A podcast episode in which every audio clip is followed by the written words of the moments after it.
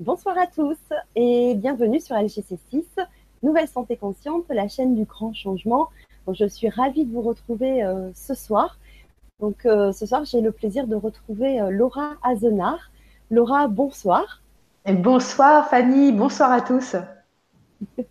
Alors, j'ai vraiment un grand plaisir à te retrouver ce soir pour la bonne raison que ben, on n'oublie pas sa première fois et Laura, tu as été euh, ma première intervenante, ma première Vibra conférence sur LGC6 et de ma vie aussi parce que j'avais jamais fait ça auparavant. Et je te remercie encore du fond du cœur de la confiance que tu m'as accordée ah. et euh, de la confiance que tu m'accordes encore ce soir pour répondre à ma deuxième invitation. Voilà, vraiment un grand, grand merci. Eh bien, écoute, Fanny, merci. Oui, effectivement, c'est un honneur pour moi que d'être ta marraine. Et puis, je te fais une confidence. C'était ma, ma première aussi. C'était ma toute première web conférence. Voilà. Donc, j'ai essayé de faire des progrès hein, de plus, depuis. J'essaye de parler plus calmement, plus posément, etc. Enfin, tu me diras si j'ai progressé en un an. Mais je pense que toutes les deux, on a eu notre expérience depuis un peu plus d'un an, puisque la première, alors, vous voulez revoir la Vibra conférence euh, de Laura c'était le 16 septembre 2016, donc où tu nous partageais ton expérience sur l'arthrose. Parce que ce soir, on va parler d'arthrose. Vaincre l'arthrose, c'est possible. Alors, la première Vibra conférence, c'était à, la suite de ton premier livre que j'avais dévoré et que j'avais trouvé très intéressant. Donc, je le remontre. Euh, donc, c'est euh, J'ai vaincu l'arthrose, où tu vraiment tu expliques ton expérience qu'on va donc retracer ce soir parce que c'est important pour les personnes qui nous retrouvent pour la première fois. Mais je vous invite quand même à regarder cette Vibra conférence qui est vraiment très intéressante. Aujourd'hui, bah, je te retrouve parce que j'avais très envie de repartager cette expérience avec toi pour ton deuxième livre, Vaincre l'arthrose. C'est possible. Donc, votre programme en neuf semaines. Alors, ce soir, Laura, euh, j'ai envie donc euh, qu'on redéfinisse qu'est-ce que c'est que l'arthrose. Euh, est-ce que c'est différent de l'arthrite, de la fibromyalgie? Parce qu'on peut euh, bien sûr euh, faire des confusions par rapport à ces termes-là. Donc on va redéfinir ceci et puis surtout bah, parler de ton expérience. Il y a 10 millions de personnes en France qui sont touchées par l'arthrose. C'est énorme. Par énorme. ce que l'on remarque depuis quelques années, c'est que ah bah, avant c'était une maladie de personnes âgées qui touchait les seniors. Aujourd'hui, ça touche, de plus en plus de jeunes. Donc, on va, essayer d'expliquer pourquoi, d'où ça peut venir. Et ensuite, euh, en deuxième partie, ben, on répondra aux questions des internautes. Donc, je vous invite euh, à poser vos questions sur le chat ou bien sur le forum. Donc, sur le forum, il y a déjà des questions depuis quelques jours euh, qui se profilent. Et n'hésitez pas sur le chat aussi. Voilà. Donc, bah, Laura, toi, tu as voilà, on, va parler d'arthrose, mais surtout par rapport à ton expérience. Et je précise à tous euh, que euh, les propos de Laura ou les miens euh, ne vont pas substituer un diagnostic médical par votre médecin traitant ou par un spécialiste. C'est, on va vraiment raconter l'histoire de Laura parce que toi, Laura, à 40 ans, la vie a un petit peu basculé, même beaucoup, parce qu'à 40 ans, on, on t'a diagnostiqué une arthrose sévère des deux genoux, alors que tu étais une femme hyperactive professionnellement, mais aussi sportivement, et que là, à 40 ans, eh ben, tout s'effondre. C'est exactement ça, Fanny. Tu as raison de le préciser. L'arthrose a souvent été considérée comme une maladie pour les euh, seniors. Et effectivement, euh, certaines statistiques font état euh, du fait qu'un patient sur quatre a moins de 40 ans. Et j'en suis le parfait exemple. Alors, il est vrai, donc à 40 ans, c'était il y a 5 ans hein, déjà, j'étais ce qu'on pourrait appeler euh, la, parfaite working girl parisienne, tu vois. Donc effectivement, je travaillais beaucoup, euh, j'avais un job à responsabilité en entreprise, et donc euh, pour faire face à toutes ces responsabilités, je faisais énormément de, de sport. Euh, le sport pour moi, c'était, euh, si tu veux, ma, ma méditation active. ça me permettait de, de recharger les batteries, d'évacuer les pressions, etc. Et donc du coup, ce sport se résumait à une quinzaine d'heures de sport par semaine entre la course à pied que j'affectionnais tout particulièrement, que j'affectionnais toujours d'ailleurs, le fitness, le vélo, etc., etc. Enfin bref, si je fais un, résumé de mon ancienne vie, où je travaillais, où je transpirais, tu vois. Et à cette époque-là, d'ailleurs, euh, on, ne parlait pas euh, de du fait que l'on on s'acidifiait lorsqu'on transpirait. Moi, au contraire, quand je voyais mes litres de sueur que je laissais sur euh, sur tarmac, je me disais euh, génial, c'est toutes mes toxines. Je pensais pas que c'était mes minéraux aussi, tu vois. Sinon, j'aurais fait euh, différemment. Et effectivement, c'est sur sur un fait, un vélo que, que l'arthrose s'est invitée. C'est vraiment arrivé du jour au lendemain, et c'est comme ça que ça arrive chez chez les sportifs. C'est-à-dire que le lundi tout allait bien, le mardi ça n'allait plus. Alors bien évidemment, j'avais ressenti quelques douleurs en, en amont, mais tu sais, le sport euh, permet de repousser le seuil de la douleur. Donc bon, tu sais pas trop si c'est lié à un surentraînement, etc. Donc tu ralentis, euh, tu bidouilles, tu, tu te passes du baume du tigre, ce genre de choses. Et puis effectivement, plus ça allait, moins ça allait. Mais je ne m'inquiétais pas. Et puis effectivement, du jour au lendemain, je, je me rends bien compte que je n'arrive plus euh, à rester plus de 20 minutes debout, plus de 20 minutes assise. Je n'arrive plus à monter ni à descendre les escaliers, ce qui est très vite problématique lorsque tu habites Paris et que tu sillonnes la ville euh, en, métro, hein, parce que dans les métros parisiens, il n'y a pas d'escalator. Et donc là, pour le coup, je m'inquiète, euh, je consulte et le diagnostic tombe arthrose stade 3. Alors, il existe quatre stades euh, dans, l'arthrose. le premier, l'arthrose est là, mais ne se manifeste pas. Euh, elle est silencieuse, si tu veux. Le deuxième, on ressent des douleurs plutôt lorsqu'on met euh, du poids sur les articulations, lorsqu'on descend les escaliers, lorsque euh, marche avec du dénivelé, par exemple. Le troisième, c'était mon stade. Donc là, tous les symptômes sont là douleur, euh, craquement, raideur, grincement, déformation, etc. Mais la maladie reste traitable. Et puis le quatrième stade, c'est celui des, des, prothèses. Donc là, on est dans quelque chose de lésionnel, ça devient beaucoup plus compliqué. Alors, bien évidemment, je n'ai rien contre les prothèses. Hein. Euh, euh, c'est génialissime lorsqu'elles permettent de redonner du mouvement à ceux qui ont tout essayé et qui euh, malheureusement n'ont plus que ce choix-là. Néanmoins, on sait très très bien les poser, on en pose, on en pose, on en pose. La problématique des prothèses, c'est qu'il faut les changer, c'est-à-dire qu'au bout de 15 ans, on change votre prothèse et là, le changement est beaucoup plus compliqué, nécessite souvent des greffes osseuses, un post-opératoire beaucoup plus compliqué. Donc l'idée, c'est vraiment ben, de mettre toutes ses chances de son côté et éviter les prothèses. Voilà. D'accord. Alors, est-ce que tu peux redéfinir ce qu'est l'arthrose? Oui, avec plaisir. Alors, il est vrai que l'arthrose, c'est un rhumatisme chronique invalidant, hein, c'est-à-dire une maladie dégénérative, et c'est comme ça qu'on euh, l'a envisagé euh, des, des, décennies. Alors, c'est-à-dire que l'arthrose va toucher notre cartilage. Notre cartilage est extrêmement important. Si tu veux, il joue un rôle d'amortisseur, de protecteur. C'est grâce à lui que nos os peuvent glisser euh, les uns euh, sur les autres. C'est lui qui assure la stabilité et la mobilité du mouvement. Alors comment ça marche? Eh bien en fait, lorsque notre articulation est au repos, notre articulation va absorber, notre cartilage va absorber le liquide synovial, qui est le lubrifiant à articulation. Et puis lorsque tu te mets en mouvement, pressé comme une éponge, ton cartilage va redistribuer ce liquide synovial. Et c'est vrai, lorsque tu as de l'arthrose, euh, ton organisme fabrique beaucoup moins de liquide synovial. Il a donc, ton cartilage a moins de liquide synovial à distribuer. Du coup, ton cartilage va perdre son élasticité, euh, de son épaisseur, va diminuer, si tu veux, jusqu'à s'effriter, jusqu'à disparaître. D'où le côté dégénératif. On est d'accord sur ce point de vue. Ce qui est génial, effectivement, c'est que aujourd'hui, on admet que l'arthrose est une maladie inflammatoire. D'accord? Alors pourquoi? Parce que euh, ton cartilage, il est constitué d'eau, euh, de collagène et de protéines. Et parmi ces protéines, des protéoclicanes, ce sont tes, euh, tes éponges justement donc à liquide synovial qui sont constituées entre autres de glucosamine et de chondroïtine. Je pense qu'on en parlera tout, tout, à l'heure. Et puis également de chondrocytes. Donc les chondrocytes sont extrêmement importantes parce que c'est elles qui renouvellent ton cartilage. En temps normal, il leur faut plusieurs années pour le faire. Mais lorsque tu as de l'arthrose, les chondrocytes n'y parviennent plus. Donc, qu'est-ce qu'elles vont faire? Elles vont, si tu veux, euh, s'exciter, s'abîmer et générer des inflammations. Ça, c'est le premier stade, en fait, euh, inflammatoire. Et puis ensuite, euh, lors des premières lésions, tu vas avoir des débris articulaires qui vont apparaître et qui vont entretenir l'inflammation des chondrocytes en produisant d'autres molécules qu'on appelle les cytokines. La problématique des cytokines, c'est qu'elles sont inflammatoires. Donc, si tu veux, on commence à, s'installer dans un cercle qui devient vicieux. Et puis ensuite, euh, les os vont tenter de se reconstruire, mais ils vont le faire de façon totalement anarchique en donnant naissance à ce qu'on appelle des ostéophytes, des becs de perroquet, des épérons osseux, qui vont générer également des inflammations.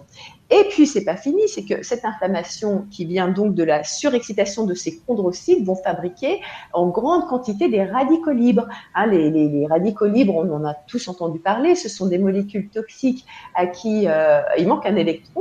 Du coup, elles sont instables. Pour s'équilibrer, elles vont aller piquer euh, l'électron manquant à la cellule voisine qui va s'abîmer, s'oxyder à son tour, devenir un radical libre, etc., etc., etc.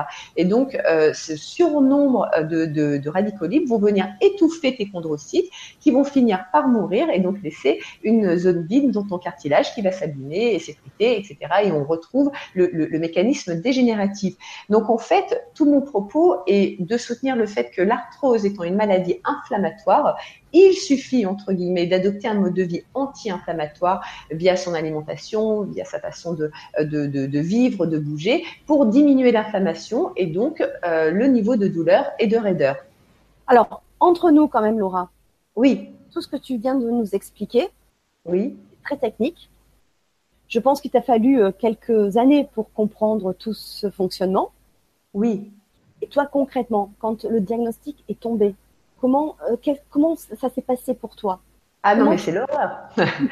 l'horreur parce que j'ai eu le droit, et je crois que tous les arthrosiques ont eu euh, le droit à la même consultation euh, que moi auprès de leur rhumatologue, c'est-à-dire que ton rhumatologue euh, te prend 10 minutes, grosso modo, pour t'expliquer ce qu'est l'arthrose, que c'est une maladie évolutive irréversible, et que grosso modo, tu n'as plus qu'à vivre dans du coton, si tu veux, pour essayer de limiter la dégradation de ton cartilage. Donc, quand ta vie n'est faite que de mouvements, c'est juste insupportable à, à, à entendre. Alors, il est vrai qu'aujourd'hui, je suis euh, euh, beaucoup moins en colère, euh, même si je trouve que la prise en charge pour cette maladie est juste incroyable. Tu l'as précisé, nous sommes 15% à souffrir d'arthrose et on ne bénéficie pas d'une prise en charge qui, qui, qui, qui, qui, pour moi, est en phase avec tout ce que l'on pourrait faire. Voilà. Et aujourd'hui, je suis beaucoup moins en colère parce que du coup, ce manque de prise en charge m'a obligée à aller chercher mes réponses ailleurs. Et effectivement, j'ai perdu du temps parce qu'il a fallu que, que je les trouve. Il a fallu fallu euh, étudier, farfouiller, tester, etc.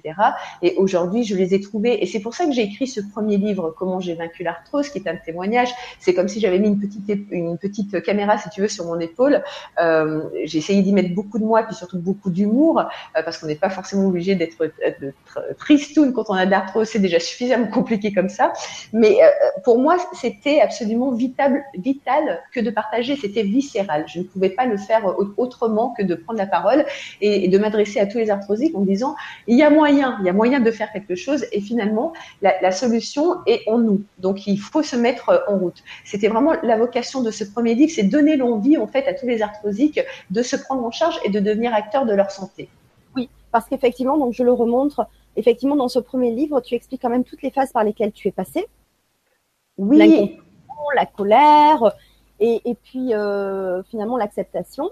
C'est ça tu fais toute la courbe du deuil, hein, comme, euh, comme à chaque fois que tu dois faire face à, un événement. Bien évidemment, ça n'a pas été aussi simple que tout de suite, allez hop, je trouve mes solutions parce que je suis convaincue qu'il y a des solutions qui existent ailleurs.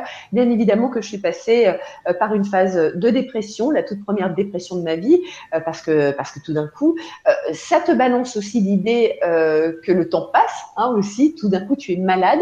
Alors, il est vrai que l'arthrose, c'est une maladie difficilement perceptible en tant que maladie, parce que d'abord, nous sommes extrêmement nombreux à en souffrir, que l'arthrose est vendue comme une fatalité, euh, que nous en souffrons tous à des degrés différents, à des stades différents. Nous ne mourrons pas d'arthrose. Donc, ma foi, euh, eh ben, on n'a plus qu'à s'arranger, puis à patienter. Bon, ben, dommage pour nous euh, si ça nous tombe dessus plus, plus tôt que, que prévu. Mais, mais voilà, il y a des anti-inflammatoires qui existent, des antalgiques qui existent. Tu prends ton mal en patient. Si ça va pas, tu restes couché. C'est grosso modo les, les bons conseils qu'on a tous reçus. Ça, parce que dans un premier temps, tu as fait confiance donc à, l'allopathie. Hein, tu allais Bien voir sûr. des spécialistes, des médecins. On t'a proposé différentes euh, Bien sûr. des anti-inflammatoires, euh, des les antalgiques, les injections d'acide hyaluronique qui, qui peuvent ah. être éventuellement intéressantes dans le sens, surtout pour les arthroses récentes. Intéressantes pourquoi? Parce qu'en fait, on va t'injecter euh, de l'acide hyaluronique, qui est un composant essentiel de ton du liquide synovial. Voilà. Et en t'injectant en fait euh, ce liquide-là, tu vas d'une part combler le déficit et d'autre part, tu vas euh, inciter ton corps à reproduire ce liquide synovial qui ne fabrique plus. Voilà, c'est en ça où, les, injections peuvent redonner du confort. La problématique, c'est qu'il existe sur le marché énormément de composés différents, comme de modes d'administration, une injection, trois injections, etc. Et qu'aujourd'hui, on ne sait finalement pas dire quel est le meilleur protocole euh, pour chaque arthrosique, d'où une, nébuleuse. Mais on estime que quand même, les injections d'acide hyaluronique peuvent aider à diminuer le, niveau de douleur à, à 35% et de raideur à 40%. Et évidemment, dans ton premier livre aussi, donc tu parles euh, des prothèses, que c'est une solution que, ben, voilà, qui est possible, euh, peut-être pas dans les médias, mais dans les années euh, à venir. Bien sûr, oui. Alors moi, ça posait problème parce que j'étais, donc j'avais 40 ans, donc ce qui veut dire qu'on espère quelques changements, si tu veux, quand on a 40 ans et qu'une prothèse dure, dure 15 ans. Et, et, et comme je, je, disais au préalable, c'est vrai que changer une prothèse, c'est beaucoup plus compliqué que d'en poser une, avec un post-opératoire qui est beaucoup plus compliqué. Et puis surtout, quoi que tu puisses faire, une prothèse, ce, ce, ce c'est étranger, ce n'est pas ton articulation. Donc ça veut dire qu'il faut vraiment adopter un, mode de vie vraiment différent. Moi, c'était pas euh, ce qui m'engageait. Ce que je voulais, c'était retrouver le mouvement, tu vois. C'était ça, moi, mon but. Alors, c'est vrai que tu as l'esprit euh, de combattante. Qu'est-ce qui a fait donc à un moment donné que tu t'es tournée, tu t'es posé d'autres questions et tu t'es tournée vers d'autres alternatives? Est-ce que tu peux nous dire lesquelles qu'est-ce que ça t'a apporté euh, jusqu'à euh, finalement de trouver euh, la solution.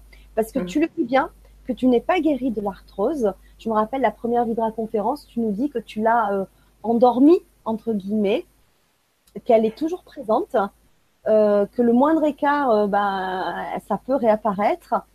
Mais en tout cas, ça a un petit peu changé. Oui, effectivement, je me considère toujours comme arthrosique. Et effectivement, lorsqu'on s'est parlé, euh, je, te disais que dès que je faisais le moindre écart, euh, les, douleurs revenaient.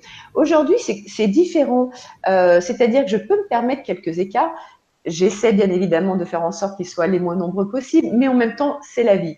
Euh, je pense notamment au café. Moi, j'adore le, j'adore le café, et c'est vrai que de temps en temps, partager un café avec des amis, un bon café, etc., euh, c'est extrêmement plaisant. Et là, je me rends compte que les douleurs ne reviennent pas. Je pense, pour avoir euh, conversé avec quelques quelques autres naturaux, des scientifiques, etc., je pense que le fait de refaire sa flore, sa paroi intestinale, peut aider considérablement. Alors, ce qui ne veut pas dire que c'est la porte ouverte à tous les écarts. Je pense qu'il faut un certain nombre d'années, effectivement, pour d'abord que euh, ton corps comprenne le message des évictions, refaire la flore, la flore intestinale, effectivement, après, éventuellement, euh, accepter de faire, enfin, faire quelques écarts sans forcément revoir tout le niveau de douleur et de raideur. Voilà, ça c'est le petit message d'espoir, mais c'est après, hein. c'est après avoir mené la guerre anti-inflammatoire. Voilà comment tu as trouvé euh, les, les, autres alternatives? Comment t'en es arrivé euh, Alors Fanny, euh, la première chose que, j'ai fait, c'est vrai que je ne le présente pas comme ça dans mon premier livre parce que je me suis dit si j'en parle d'entrée de jeu dès les premières pages, euh, je, ne vais pas réussir à convaincre en fait mes lecteurs de, de, de, foncer. Euh, mais effectivement, moi je, n'y connaissais rien du tout, donc je me suis mis à, à, bouquiner euh, plein, plein de bouquins et je suis tombée sur un livre sur le jeûne qui expliquait en fait euh, le procédé anti-inflammatoire du jeûne. J'avais bien compris que l'arthrose était inflammatoire, donc du coup je me suis dit essayons. Et puis je suis tombée sur beaucoup de témoignages qui expliquaient euh, la baisse euh, des raideurs, des douleurs, etc. Donc effectivement, la première chose un peu spéciale que, que j'ai fait, c'est je suis partie jeûner, je suis partie jeûner 15 jours. Et lorsque je suis revenue, écoute, j'ai chaussé les baskets et je suis partie courir, alors que tous les rhumatologues que j'avais pu euh, voir euh, jusqu'à présent me disaient c'est terminé. Et là, pour le coup, pour moi, le champ des possibles s'ouvre. Sauf que je me dis, bon, on va pas passer sa vie à jeûner. Moi, je ne sais pas faire euh, de me nourrir uniquement de prana. Donc, c'est là où je me suis intéressée à l'alimentation. Quelle pouvait bien être l'alimentation qui pourrait ancrer d'abord les bénéfices du, jeûne et puis ensuite m'amener un procédé anti-inflammatoire. Et c'est comme ça qu'en fait, que tout mon, que tout mon, tout mon projet de reconversion, en fait, euh, c'est mis en place. Donc, bien sûr, j'ai lu Signaler, j'ai lu Kousmine, j'ai lu Lagacé, et puis j'ai fait euh, mes propres expériences parce que rien ne vaut ses propres expériences. Alors, c'est vrai que cette alimentation anti-inflammatoire, je pense que tu vas me, demander, mais qu'est-ce que c'est? Eh bien, ça passe par quelques évictions, et puis ça passe par quelques aussi euh, quelques attentions toutes particulières, c'est-à-dire surenchérir son alimentation de d'aliments de, spécifiquement anti-arthrose. Alors, en ce qui concerne les évictions, bien évidemment, euh, la première, c'est tous les produits, mais ça c'est un prérequis, c'est tous les produits acidifiants, tous les produits industriels, le tabac, le coca, euh, le café. Moi, c'était juste ma vie d'avant. Hein. Tabac, coca, café. c'était mon tabouret, si tu veux, c'était mes trois piliers. Donc, tu vois, bizarrement, effectivement, je, fumais dans, mon ancienne vie, euh, mais je faisais beaucoup de sport, tellement de sport que je me disais, c'est pas grave, tout ça ne fait que, que, passer. Alors, ensuite, euh, une éviction très importante, c'est celle des produits laitiers. Les produits laitiers, pourquoi? Euh, Pour tout un tas de choses. La première, la protéine des produits laitiers, donc cette fameuse caséine, qui est à 80% dans nos produits laitiers. Cette caséine, pour les bricoleurs qui nous écoutent, tu peux la trouver dans l'école. Hein Quand tu en colles tes murs, eh bien voilà, tu as de la caséine dans ta colle. Donc imagine ce que ça peut faire sur ton système digestif. Nous, nous n'avons pas les enzymes nécessaires pour assimiler en fait cette caséine, cette protéine, qui du coup va, si tu veux, stagner dans notre système digestif et va finir par jouer avec euh, la, porosité de, de nos intestins, qui du coup vont devenir poreux, vont laisser passer des substances alimentaires, qui vont aller s'infiltrer un petit peu partout et générer des inflammations, surtout là où tu es le plus, euh, le plus sensible. Ça, c'est la première chose. Ensuite, tu as, on vient de parler des protéines, tu as euh, le glucide du lait, le fameux lactose. Alors, ce lactose, c'est donc un sucre qui est composé de, de glucose et de galactose, donc de deux sucres. C'est-à-dire que pour bien l'assimiler, il faut que tu le scindes en deux parties. Et c'est le travail d'une enzyme qui s'appelle la lactase. Sauf que cette lactase, elle est présente, si tu veux, chez tous les enfants jusqu'à 3-4 ans. Et puis ensuite, elle vient à, ralentir d'activité euh, jusqu'à disparaître. Et nous sommes 80% à ne plus avoir de lactase pour digérer ce lactose qui euh, va se retrouver comme ta caséine, si tu veux, euh, dans ton système digestif comme un corps étranger. Voilà. Alors après, tu vas me dire oui, mais les produits laitiers, euh, le calcium. Alors ce qu'il faut savoir, c'est que euh, c'est pas forcément le calcium qui est le plus assimilable. Euh, tu n'assimiles le calcium de tes produits laitiers seulement à hauteur de 40% contre 70 à 80% pour le calcium que tu pourrais trouver par exemple dans tes crucifères. Tu sais la famille des choux rouges, blancs, frisés, romanesco, etc., etc. Donc du coup, euh, et puis et, tu, tu, as des aliments qui ont une teneur extrêmement élevée en calcium, comme comme les sardines comme les haricots blancs, comme les raisins blancs, comme les amandes, etc. Donc pas de panique avec cette histoire de calcium. Nous ne sommes pas obligés de consommer des produits laitiers pour avoir euh, suffisamment de calcium. Voilà. Ça me fait penser à euh, qu'on entende les produits laitiers sont nos amis. Euh. C'est ça, ouais, c'est ça. Eh bien, écoute, pas, pas, du tout, pas du tout. Alors, j'essaye d'anticiper sur les questions que pourraient se, se, poser nos, auditeurs. Est-ce qu'on peut négocier et consommer euh, du fromage de, brebis ou, ou, de chèvre? Alors, c'est vrai qu'ils sont moins pires, si tu veux. Tout dépend où tu vas mettre le curseur. Pourquoi ils sont moins pires? Parce que tu as moins de lactose, déjà. Euh, tu as moins d'hormones de croissance, les animaux sont, sont, plus petits tu as beaucoup moins de caséine, on pourrait se dire super youpi. Sauf que tu as une autre protéine qui est tout autant euh, allergénique qui s'appelle la lacto-bêta-globuline. Donc du coup, on ne résout pas tous nos soucis. Alors là, tout est euh, la différence, si tu veux, entre Kousmine qui, euh, qui les tolérait et par exemple Signalé qui ne les tolère pas. Alors ce qu'il faut savoir, c'est que Kousmine, c'est l'après-guerre d'ailleurs. Kousmine, c'est elle qui a soigné, c'est elle qui a formé, pardon, Signalé. Je ne suis pas sûre si Kousmine était vivante aujourd'hui, est-ce qu'elle les conseillerait encore? Je, ne suis pas, je ne suis pas certaine, voilà. Donc moi, j'invite toujours euh, mes patients, mes, lecteurs, toutes les personnes qui, m'interrogent sur euh, sur sur l'arthrose, à commencer par une éviction radicale. Alors, ce qui est génial avec cette éviction des produits laitiers, c'est que c'est celle qui paie le plus rapidement. C'est-à-dire qu'au bout de 15 jours, tu vois vraiment une différence notable sur le système digestif, d'une part, et puis surtout sur les articulations. Donc, qu'est-ce que c'est qu'un jour quand, quand on souffre? Lançons-nous, faisons cette allons chercher notre calcium ailleurs et voyons ce qui se passe. D'accord. Ça, c'est la première éviction. Ensuite, tu as le fameux gluten. Alors, le, gluten d'aujourd'hui, on, le sait, donc là, on parle également d'une autre protéine, c'est la protéine euh, que l'on retrouve dans la plupart des céréales, blé, camutre, épeautre, seigle, etc. Euh, ce gluten, il a été modifié depuis ces dernières décennies pour avoir euh, des pains qui gonflent plus vite, des nids qui dorment plus vite, si tu veux. Mais nous, nous n'avons pas été modifiés en même temps que ce nouveau gluten. Donc, du coup, nous n'avons pas les enzymes euh, pour assimiler, pour décortiquer ce nouveau gluten, qui va fonctionner un peu, si tu veux, comme les produits laitiers, c'est-à-dire on va se retrouver avec ce gluten dans notre système digestif qui va jouer encore une fois avec la porosité de tes intestins, euh, qui vont finir par devenir de véritables passoires, laisser passer des substances alimentaires qui vont interagir bien évidemment sur ta flore et générer des inflammations. Alors le gluten, c'est une éviction qui porte ses fruits un peu plus euh, euh, longuement, si tu veux, que les produits laitiers. Là, il faut être motivé. On considère que c'est une éviction qui va bien au bout de deux à six mois, voire même deux ans pour, euh, euh, pour, pour les fleurs intestinales les plus abîmées. Et qu'est-ce que ça veut dire ne plus consommer de gluten? Ça ne veut pas dire aller chercher sa consommation avec gluten, sans gluten, dans les rayons de ces supermarchés. Parce que là encore, les industriels ne nous ont pas oubliés. Tu imagines bien que tu peux trouver ce que tu trouvais auparavant, ta pizza avec gluten, tu peux la trouver sans gluten, tes biscuits pareil, etc.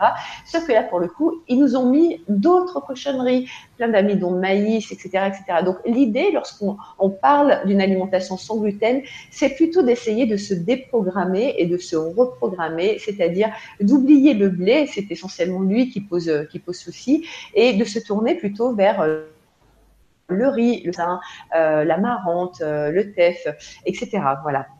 Donc ça, c'est une deuxième éviction. Et la troisième éviction que j'invite à faire, c'est les cuissons à haute température. tout ce qui est, bah, tout ce qu'on aime bien, c'est le barbecue, la, friture, etc. c'est la fameuse peau de poulet grillé. Voilà. Pourquoi? Parce que à, partir de, de, 110 degrés, d'abord tu perds une bonne partie de tes nutriments. Hein. à partir de 60 degrés, tu perds la vitamine C. C'est-à-dire que nous sommes tous carencés en vitamine C, sauf si euh, tu es euh, crudivore. Euh, voilà. Et puis ensuite, à partir de, de 100 degrés, tu assimiles beaucoup moins tes minéraux. Et puis à partir de 110 degrés, tu fabriques ce qu'on appelle les produits de Maillard. Hein. Les produits de Maillard, effectivement, on les aime bien parce que c'est cette caramélisation des chips, des biscottes de la peau de poulet grillé. Mais la problématique de ces produits de Maillard, c'est qu'ils donnent naissance à des composés qu'on appelle en anglo-saxon des edges. Et en fait, ces edges sont euh, cancérigènes, d'une part, et puis surtout et surtout que toi, tu fabriques tes propres edges. Donc, du coup, les edges des produits de Maillard vont venir retrouver euh, les edges que tu te fabriques. Et là, qu'est-ce que ça va donner? Eh bien, une production, une surproduction de radicaux libres. Donc, radicaux libres, euh, euh, on, se souvient, c'est l'amoindrissement de nos chondrocytes étouffés, etc., etc. Donc, l'idée, c'est effectivement, c'est de se tourner vers plutôt des, des cuissons vapeur, des marinades. Essayer de consommer cru le plus possible. Si on a des difficultés à digérer le cru, pourquoi pas se tourner vers les jus.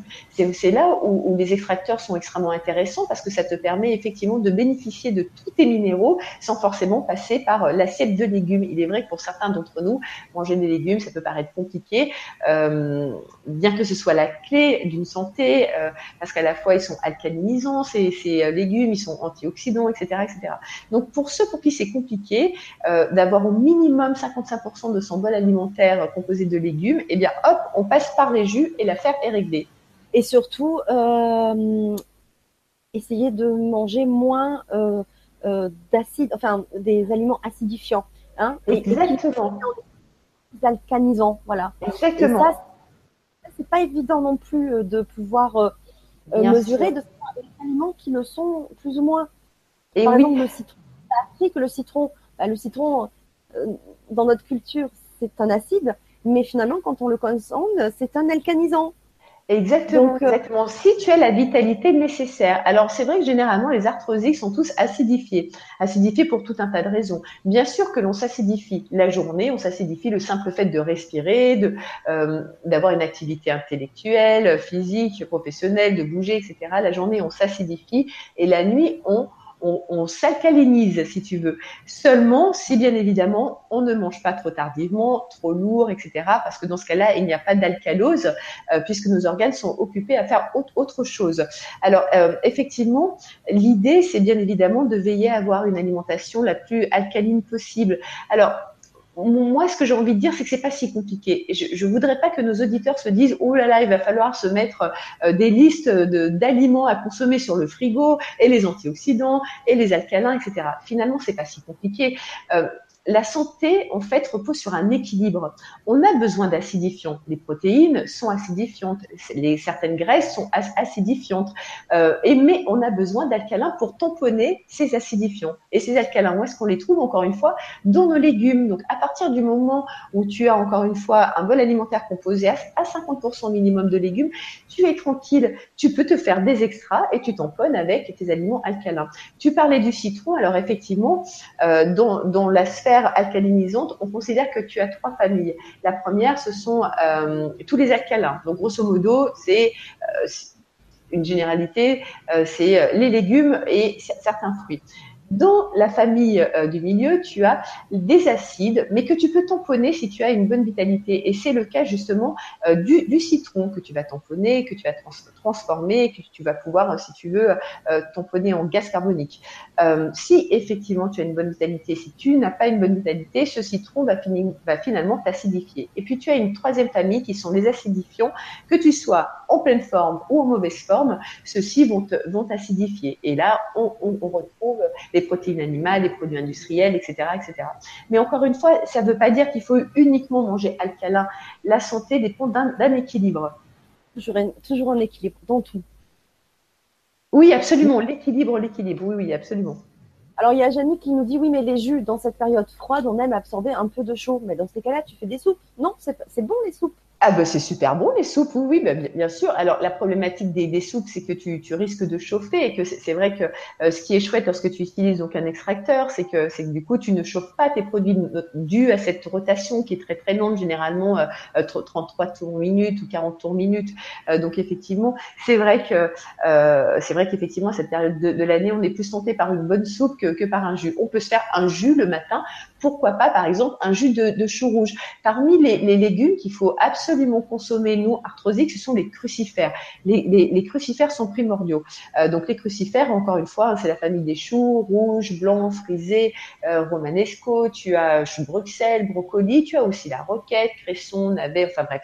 Pourquoi ils sont intéressants? Indépendamment du fait qu'ils sont riches en vitamine C, qui va euh, jouer un, vrai rôle dans la synthèse de collagène, également en, calcium, hein, qui va renforcer tes, tes, tes ils sont intéressants parce qu'ils sont riches de sulforaphane.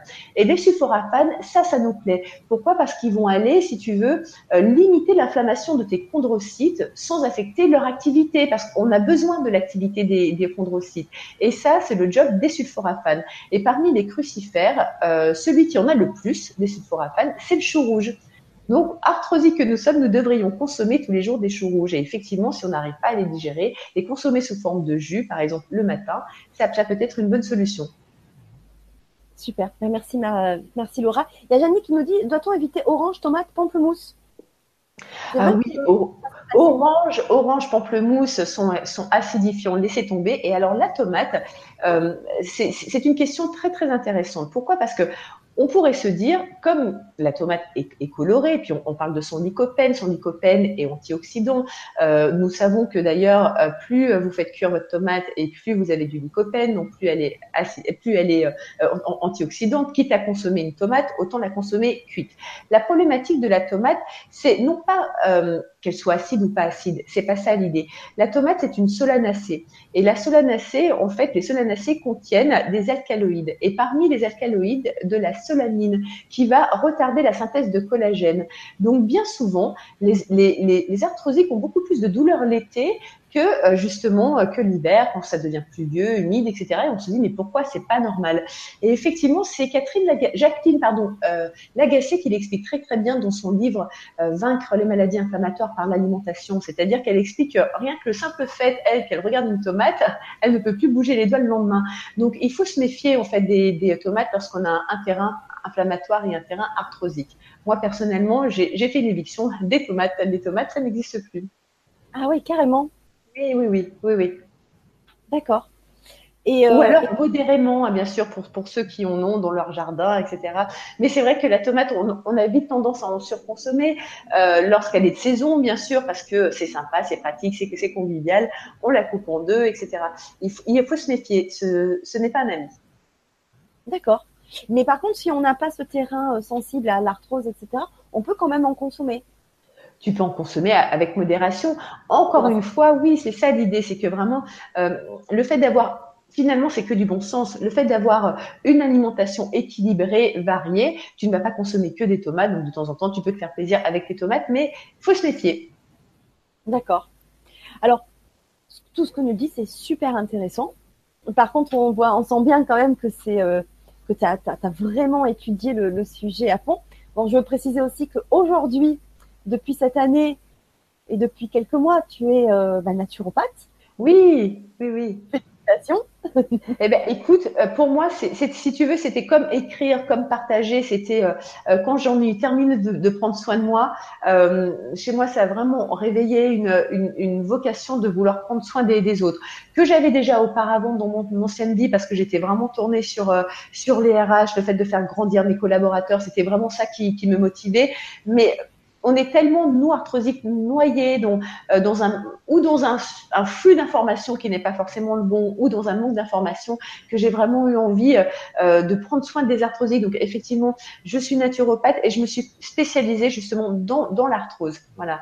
Et, euh, c'est vraiment génialissime parce que je euh, vois, euh, je mesure, j'entends en fait les, progrès de, mes patients. Alors tu sais que, la naturopathie, nous ne sommes pas des magiciens en fait. Hein. Nous aidons tout simplement simplement euh, le, patient à, à booster ses, forces d'auto-guérison d'une façon naturelle. Donc le job, c'est bien euh, le patient qui le fait et c'est, et pas nous. Hein. Nous, on n'invente rien, juste nous accompagnons. Et, c'est vraiment euh, extrêmement porteur pour moi. Ça me nourrit, ça me donne de l'énergie et ça me donne encore plus envie de prendre soin. Oui. Alors, euh, pour revenir à ton livre Vaincre votre arthrose, comment euh, l'idée t'est venue de créer ce livre, euh, d'écrire ce livre, euh, parce que cette, euh, cette, deuxième, cette deuxième partie, en fait, c'est un peu plus concret. Oui. il nous donne quelques recettes. et surtout, c'est un programme en neuf semaines pour tous ceux qui débutent dans une nouvelle façon de s'alimenter. Donc, comment t'es venue l'idée? Et surtout, comment on doit l'utiliser? Alors, euh, je te remercie de cette question. En fait, l'idée euh, m'est venue justement des arthrosiques. C'est juste magique. C'est grâce à eux en fait que, que ce livre existe. En fait, j'ai vraiment la chance euh, d'être suivie par une communauté d'arthrosiques, des hommes, des femmes, des, jeunes, des moins jeunes, des sportifs, des non sportifs. Pourquoi? Parce que j'ai vraiment souhaité dès le début prendre la parole pour motiver en fait, hein, pour pour communiquer un message d'espoir et vraiment véhiculer le le, le fait qu'il qu'il existe des, des solutions. Donc effectivement, j'ai un blog euh, que l'on trouve sur euh, mon site internet lauraaznar.fr qui est dédié uniquement euh, qu'à l'arthrose avec des recettes anti-arthrosiques, avec des progrès de la science, avec avec des petites astuces, etc., etc. Et en fait, grâce à la sortie du premier livre, j'ai eu la chance d'être d'être invitée un petit peu partout à travers la France et à donner des conférences pour toujours partager, mobiliser, donner l'envie de. Et c'est vrai qu'à la fin de ces conférences, on venait souvent me voir et on me disait Bon, on a compris ce que vous dites, d'accord, super, mais comment on fait dans la vraie vie? Comment on fait lorsqu'on a euh, un mari, euh, des enfants, quand on n'a pas le temps, quand on ne sait pas faire, quand on ne sait pas cuisiner, etc. Et à force d'entendre ce comment, comment, comment, je me suis dit, il faut que je réponde en fait donc à, ce comment à travers effectivement un programme simple, pratico-pratique, où je peux prendre justement le lecteur par la main et le guider pour ceux qui ont vraiment besoin d'un cadre. Donc en fait, c'est un programme sur neuf semaines. Pourquoi neuf semaines? Parce que il me semble que c'est le temps nécessaire euh, pour adopter un mode de vie anti-inflammatoire tout doucettement, sereinement, sans se prendre la tête et surtout sans se prendre les pieds dans le tapis.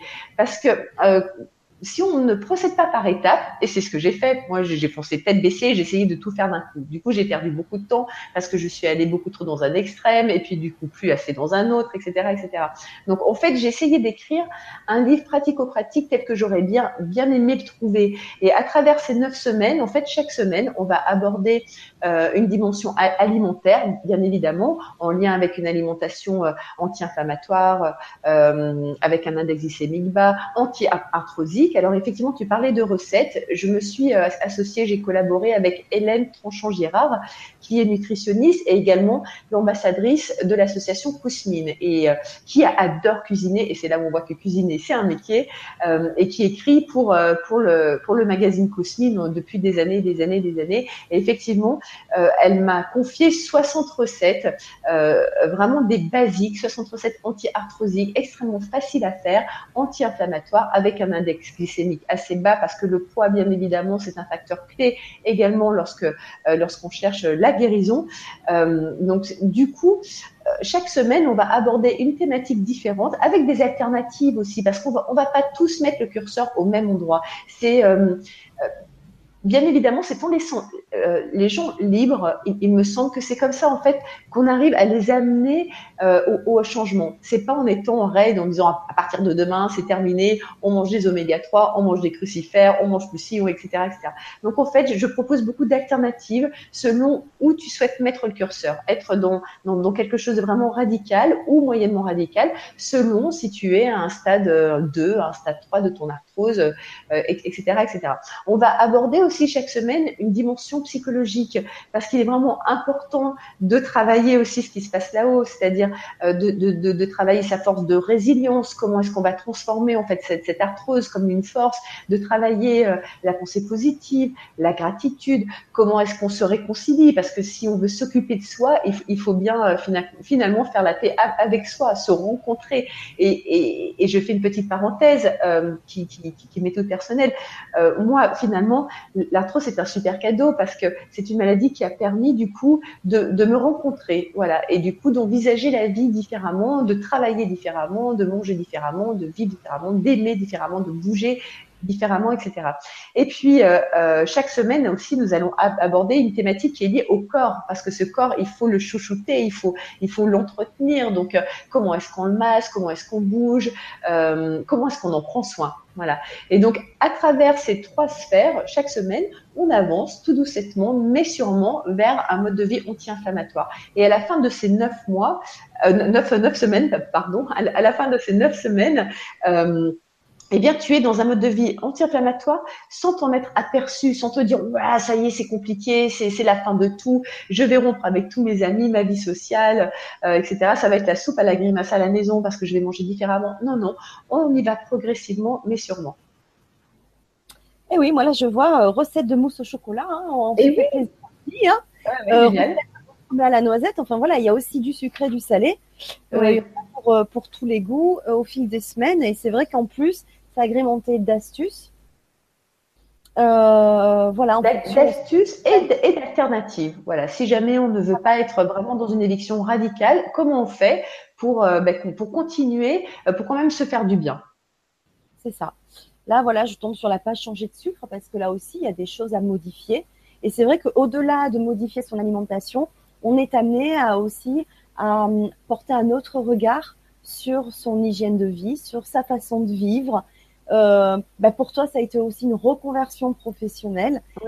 C'est toute une globalité de prise en charge dans sa vie, mais pas que de l'alimentation, puisque l'alimentation va certainement amener aussi d'autres changements dans sa vision de sa vie et donner un autre sens. Tu as entièrement raison, Fanny. C'est exactement ça.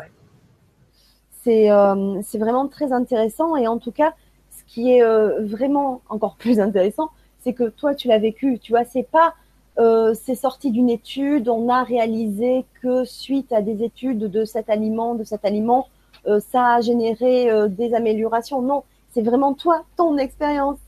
C'est-à-dire qu'en améliorant et ton alimentation, ton hygiène de vie, etc., tu as pu te sortir de, de, de, cette arthrose qui t'a été handicapante dès 40 ans. Donc, oui, absolument c'est du concret. C'est vraiment du concret. Et tes deux livres sont du concret. Voilà. Et c'est en plus accessible à tous. Écoute, je, te remercie. Euh, alors, effectivement, je, je, alors bon, je je suis pas nombriliste, donc parlez-moi si tu veux, ça m'est toujours un petit peu inconfortable. Mais c'est vrai que si ça peut euh, euh, véhiculer, aider à véhiculer l'idée que ma foi, si ça marche pour moi, ça peut marcher pour vous, eh bien ma foi, j'y vais gaiement. Et effectivement, moi aujourd'hui, euh, je rechausse des talons, je rechausse des baskets. J'adore la course à pied. J'ai couru la Saint-Élion, qui est une course de ma région l'année dernière, qui fait 75 km, 2500 mètres de dénivelé. Donc tu vois, c'est quand même pas rien. Kilomètres? Oui, écoute, c'est une, c'est une histoire très très drôle euh, parce qu'en fait j'avais acheté mon dossard pour courir cette course-là juste avant que le diagnostic tombe, tu vois. Et, euh, et donc du coup moi j'étais en deuil parce que je voulais faire la Saint-Élion qui te donne des points. Alors là c'est les coureurs qui vont se retrouver à travers ce que je vais dire, qui te donne des points pour faire une autre course qui s'appelle la CCC, qui te donne des points pour faire une autre course qui s'appelle l'UTNB, le, Tour du Mont Blanc, qui te donne les points nécessaires pour aller faire la diagonale des fous à la Réunion. Donc moi j'avais prévu tout ça si tu veux. Et puis tout d'un coup on me dit plus rien. Et, tu vois, euh, finalement, l'année dernière, je fais ma course sans, sans aucun problème. C'est une course qui, entre parenthèses, à, minuit, tous les euh, premiers euh, samedis du, mois de décembre. Donc en plus, il fait froid, tu vois. Et, euh, et donc, je l'ai faite sans anti-inflammatoire, sans, sans antidouleur, uniquement avec du, du, gingembre confit. Tout ça pour dire que je suis pas en train de dire que tout le monde doit s'inscrire pour faire la Saint-Élion, mais par exemple, peut-être que ça peut aider que chacun se, se, cherche, se trouve sa Saint-Élion pour vraiment se, motiver, tu vois. Alors, ça, me fait toujours penser, quand, j'évoque ceci, ça me fait penser à Excuse-moi, j'en prends de l'écho. Je vais essayer de faire comme ça, voilà. Ça, me fait penser à, une qui, qui, me dit, euh, qui, m'a écrit donc, récemment, euh, ça y est, je peux de nouveau descendre à la rivière en portant mes petits enfants. C'est ça Saint-Élion à elle, et, c'est ça le, message que j'aimerais communiquer. Trouvez votre Saint-Élion, foncez, foncez, et puis vous verrez que, que ça marche. Ouais, c'est vraiment rempli, euh, vraiment rempli d'espoir et, et, de solutions pour tous. Alors, si tu veux bien, je peux commencer à te lire euh, quelques questions parce que ça va oui, avec plaisir. sur euh, une interaction et d'autres choses. Oui. Donc, il y a Arthur de Lyon qui nous dit Pour moi, toute maladie est résorbable si nous travaillons régulièrement la paix intérieure, la respiration profonde et consciente, les pensées impeccables, impeccables pardon, les paroles impeccables. Euh, les actions impeccables, la méditation est aussi très important, se bouger, assouplissement au quotidien et dormir suffisamment. Voilà une recette qui fonctionne vraiment. Bisous. Et depuis que j'applique tout ce que j'ai dit euh, plus haut, parce qu'il a, il a mis en plusieurs messages, je mange tout ce que j'aime sans me prendre la tête si tel ou tel aliment va me faire du mal et c'est le kiff. Mais bien sûr, il a raison? Ouais, c'est très très beau, c'est très bien résumé. Bien, bien sûr qu'il qu a raison. Alors effectivement, la paix intérieure, c'est ce que c'est ce que je disais. Ça part aussi euh, par, par, le fait de se réconcilier, euh, de se rencontrer, de se donner de, de, de l'amour et, et, et d'une façon inconditionnelle. Le fait de prendre soin de soi, c'est pas du tout un acte égoïste ou égocentrique. Hein. Bien au contraire. Euh, le fait de prendre soin de soi, eh bien, ça permet finalement de, de prendre soin des, des, autres. Alors, effectivement, euh, ça me fait penser au stress. Le, le, le stress est aussi générateur d'arthrose. Pourquoi? Parce que lorsque tu es stressé, eh bien, pour se défendre, en fait, ton organisme va fabriquer tout un tas d'hormones. Euh, par exemple, de l'adrénaline, qui est l'hormone du, du, stress, euh, de la dopamine, qui est l'hormone du plaisir, de la sérotonine, qui est l'hormone de, euh, de l'apaisement. Euh, mais la seule problématique, c'est que si tu en fabriques trop et tout le temps, au bout d'un moment, ton corps s'épuise. Tu vois, donc effectivement, bien sûr qu'il a raison, Arthur. C'est, euh, euh, ça passe par la respiration, ça passe par la méditation, ça passe par la paix intérieure, ça passe par bien manger, ça passe par bien dormir, ça passe par euh, bien travailler. Euh, ça passe bien travailler, ça veut dire pas trop travailler comme moi j'ai pu l'être à un moment donné où on s'oublie dans le travail parce qu'on a envie de prouver, etc., etc. Euh, ça passe par, je ne sais pas, écouter de la musique classique, faire des pauses, se faire du bien, marcher, respirer. Lorsque tu marches, tu, tu t'alcalinises, tu vois, donc ça te permet de tamponner justement des petits écarts acidifiants que, que tu fais. En fait, c'est que du bon sens, mais malheureusement, ce bon sens, on, on l'oublie parce que dans, dans nos vies d'aujourd'hui, on est à peine réveillé qu'on est déjà en retard. Il faut courir après, euh, après, euh, après le temps, après le travail, après les obligations personnelles, professionnelles, etc., etc. Et puis, on a vraiment des dictats, je trouve, qui, qui font mal. C'est-à-dire qu'il faut euh, avoir, pour avoir une, une, belle vie, il faut avoir euh, deux voitures, un chat, un chien, des amis, manger écolo, manger bio. Euh, il faut passer, il faut partir en vacances, il faut faire du sport, il faut avoir des chouettes amis. Enfin, tu vois, il y a beaucoup de il faut. Et tout ce il faut, au bout d'un moment, ça devient oxydatif, tu vois. Ah oui, c'est bien résumé. merci. Euh, il y a Janine qui nous demande est-ce que ce programme, donc celui que tu proposes en neuf semaines, peut être pertinent pour des lombalgies? Oui, pour tout ce qui est inflammatoire, bien évidemment, absolument, absolument. En, fait, bien sûr qu'on dépasse le cadre de, l'arthrose. Hein.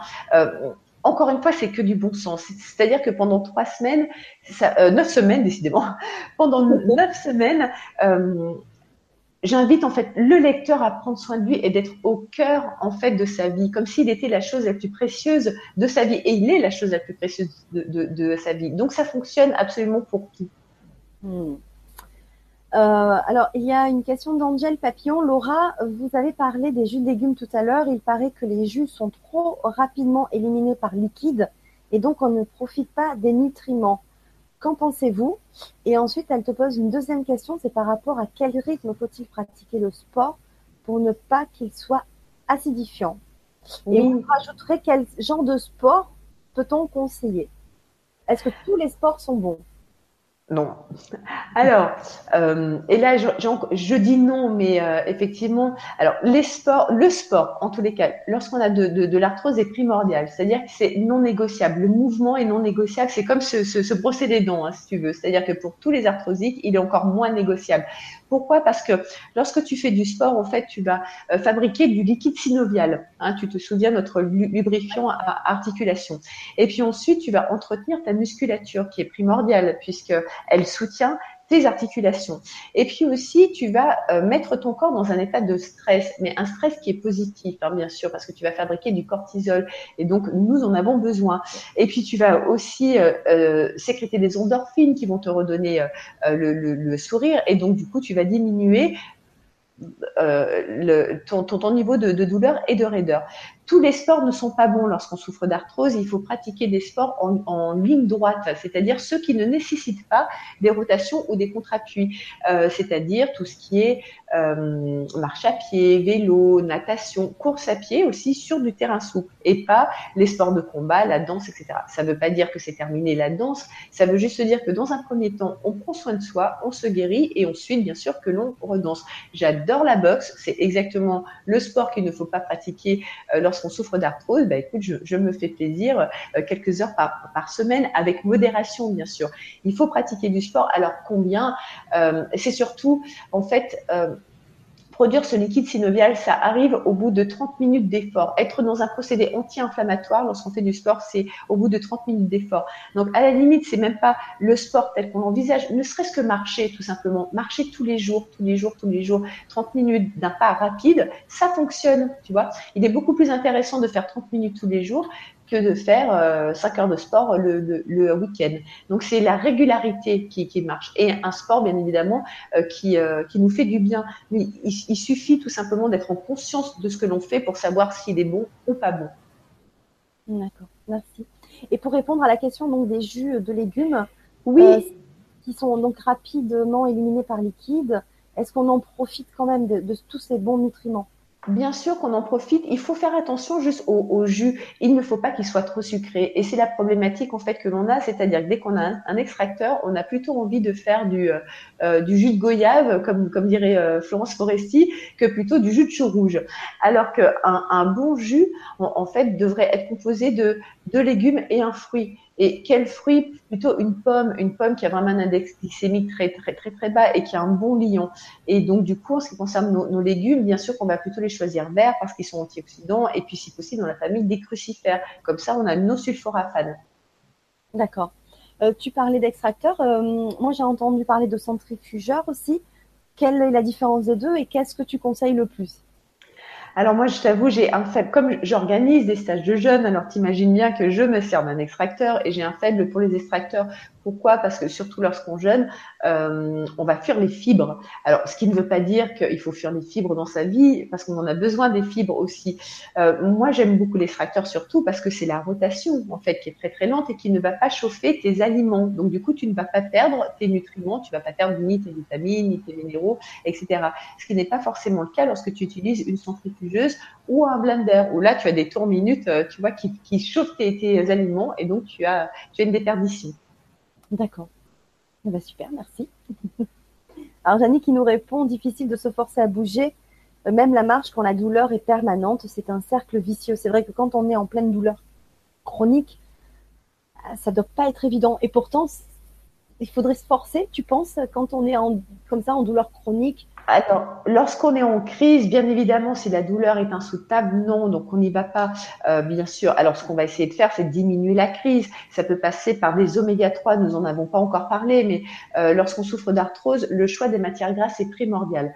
Pourquoi? Parce que certaines d'entre elles sont pro-inflammatoires. C'est le cas des oméga 6. Les oméga 6, tu, les trouves dans euh, l'huile de pépins de raisin, dans l'huile de maïs, l'huile de tournesol, dans beaucoup de protéines animales.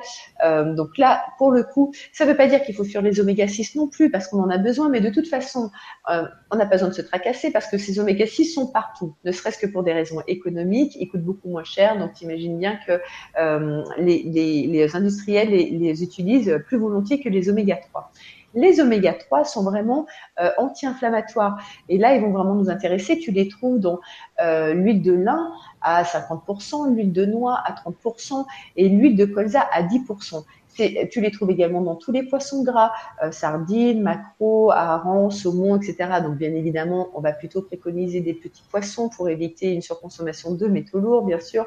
Euh, tu les trouves dans les graines de lin, tu les trouves dans, euh, dans les noix, dont, notamment les amandes, les noix de cajou, les noisettes, etc. Et l'idée, effectivement, c'est de surveiller nos rapports. Euh, dans le temps, par exemple, à l'époque de nos chasseurs-cueilleurs, le rapport était de 3 oméga 6 pour 1 oméga 3. Voilà, ça, ce serait un super euh, rapport. Aujourd'hui, on est plutôt de 15 oméga 6 pour 1 oméga 3. Et, si on a une alimentation euh, dénouée de sens, on serait plutôt à 40 oméga 6 pour 1 oméga 3. Donc l'idée, en fait, c'est pas de faire la chasse aux sorcières aux oméga 6 parce qu'on en a aussi besoin, mais c'est surtout de surenchérir notre alimentation en oméga 3. Et là, là pour le coup, on peut diminuer, pour en revenir euh, euh, donc, euh, donc à cette question, on peut diminuer notre, notre, notre niveau d'inflammation. D'accord. Ah ben super, merci. Alors ensuite, on a une question de Agnès qui nous dit bonjour à tous. Que pensez-vous de l'irrigation du côlon en soins complémentaires à l'alimentation et autres pour vaincre l'arthrose? Merci pour cette vibra, Agnès. Alors, c'est une très bonne question. Euh, c'est vrai que l'irrigation du côlon peut être intéressant dans le sens où on va lutter contre l'encrassement du, du côlon. Euh, qui va générer des impacts digestifs, cutanés, urinaires, respiratoires, nerveux, euh, des dysbioses, etc. Donc, si tu veux, moi, je vois plutôt l'irrigation comme une hygiène de vie qui va, euh, qui va, si tu veux, nous, nous aider encore une fois à être en chemin, à être acteur. Après, il, il n'y a pas, à mon sens, de corrélation directe entre l'arthrose et l'irrigation du côlon. Mais l'irrigation du côlon peut faire partie d'une hygiène de vie, comme les bains dérivatifs, si tu veux. D'accord. Super. Alors, je fais une petite parenthèse pour répondre à Evelyne Angéli qui me dit euh, bonjour à tous. Fanny, est-ce que tu lis les questions qui sont sur le grand changement? Merci. Alors, j'ai déjà deux fenêtres, trois fenêtres sur mon écran ouvertes. Alors, généralement, et depuis euh, plus d'un an, donc je lis les questions euh, sur le chat et sur le forum LGC. Sur le grand changement, je pense que tu parles du, site internet euh, non, j'ai pas pour habitude d'y aller. Donc maintenant, vu que tu m'as posé la question, cette question-là sur le chat, je t'invite à reposer. Donc si tu avais une question sur le chat, ça sera beaucoup plus simple pour moi parce que c'est vrai qu'après, trop de fenêtres, ben, je peux pas gérer. Déjà que là, je gère deux, deux fenêtres de deux questions et il y en a pas mal ce soir. Donc c'est vrai que c'est assez compliqué. C'est vrai que sur le grand changement, euh, j'y vais des fois après coup. Hein, J'invite les intervenants s'il y a des questions auxquelles on n'a pas répondu à, revenir sur le forum pour y répondre. Mais après, effectivement, bon, voilà. Donc, c'était la petite parenthèse pour répondre à Evelyne. Alors ensuite, on a une question euh, de Marie qui nous dit bonjour à tous. Depuis le mois de janvier, après un choc émotionnel violent, des douleurs articulaires se sont installées, et particulièrement au niveau des genoux. Ceci est très handicapant. J'ai essayé après euh, prescription tous les traitements possibles. Les diagnostics sont différents en fonction des médecins. Arthrose, fibromyalgie. Je refuse tout traitement aujourd'hui et recherche une solution pour avancer. Merci pour votre écoute et vos conseils, Marie. Euh, c'est possible que euh, un choc euh, émotionnel puisse faire apparaître des douleurs articulaires. Bien sûr, puisque la santé, en fait, si tu veux, c'est un tabouret à trois pieds. Tu as d'une part euh, l'alimentation, tu as l'activité physique et bien sûr tu as l'émotion, toute la sphère émotionnelle. C'est pour ça que je l'aborde aussi dans mon, euh, deuxième livre, donc à travers ce, programme. Alors bien évidemment euh, qu'il y a des choses à faire. Moi j'inviterais euh, Marie à aller consulter pourquoi pas une, naturopathe qui puisse l'orienter peut-être vers d'autres thérapeutes, mais bien évidemment c'est en lien. Nous, nous ne sommes pas qu'une mécanique avec un cerveau qui est posé à côté. Euh, comment euh, tu peux expliquer que hum, des médecins puissent avoir des diagnostics différents? Parce que tout à l'heure, on a redéfini l'arthrose, mais c'est vrai qu'on peut confondre avec l'arthrite, je ne sais pas s'il y a une grande différence, ou bien la fibromyalgie comme nous parle Marie. Oui. Et est-ce que vraiment on peut, on peut vraiment l'assimiler euh, et, faire l'amalgame de, entre l'arthrose, la fibromyalgie et l'arthrite? Alors, pourquoi est-ce que euh, on a des diagnostics différents? Parce que dans la médecine allopathique, en fait, c'est une médecine, si tu veux, de spécialité. Chacun va être spécialisé euh, selon les le, fonctionnement des, organes humains.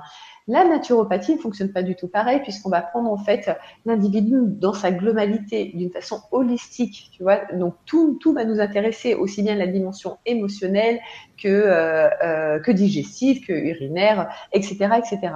Alors tu parlais de la différence entre l'arthrose et, euh, l'arthrite. Alors euh, effectivement, l'arthrose est une est une forme d'arthrite. C'est pour ça que nous sommes d'accord sur le fait que l'arthrose, comme sa comme sa petite sœur l'arthrite, si tu veux, est bien une maladie euh, inflammatoire. Alors, ce qu'on pourrait dire, c'est que euh, généralement, euh, l'arthrite va plutôt toucher les poignets, pieds, vertèbres, alors que l'arthrose va plutôt toucher les, si tu veux, les articulations qui sont porteuses, hanches, genoux, etc.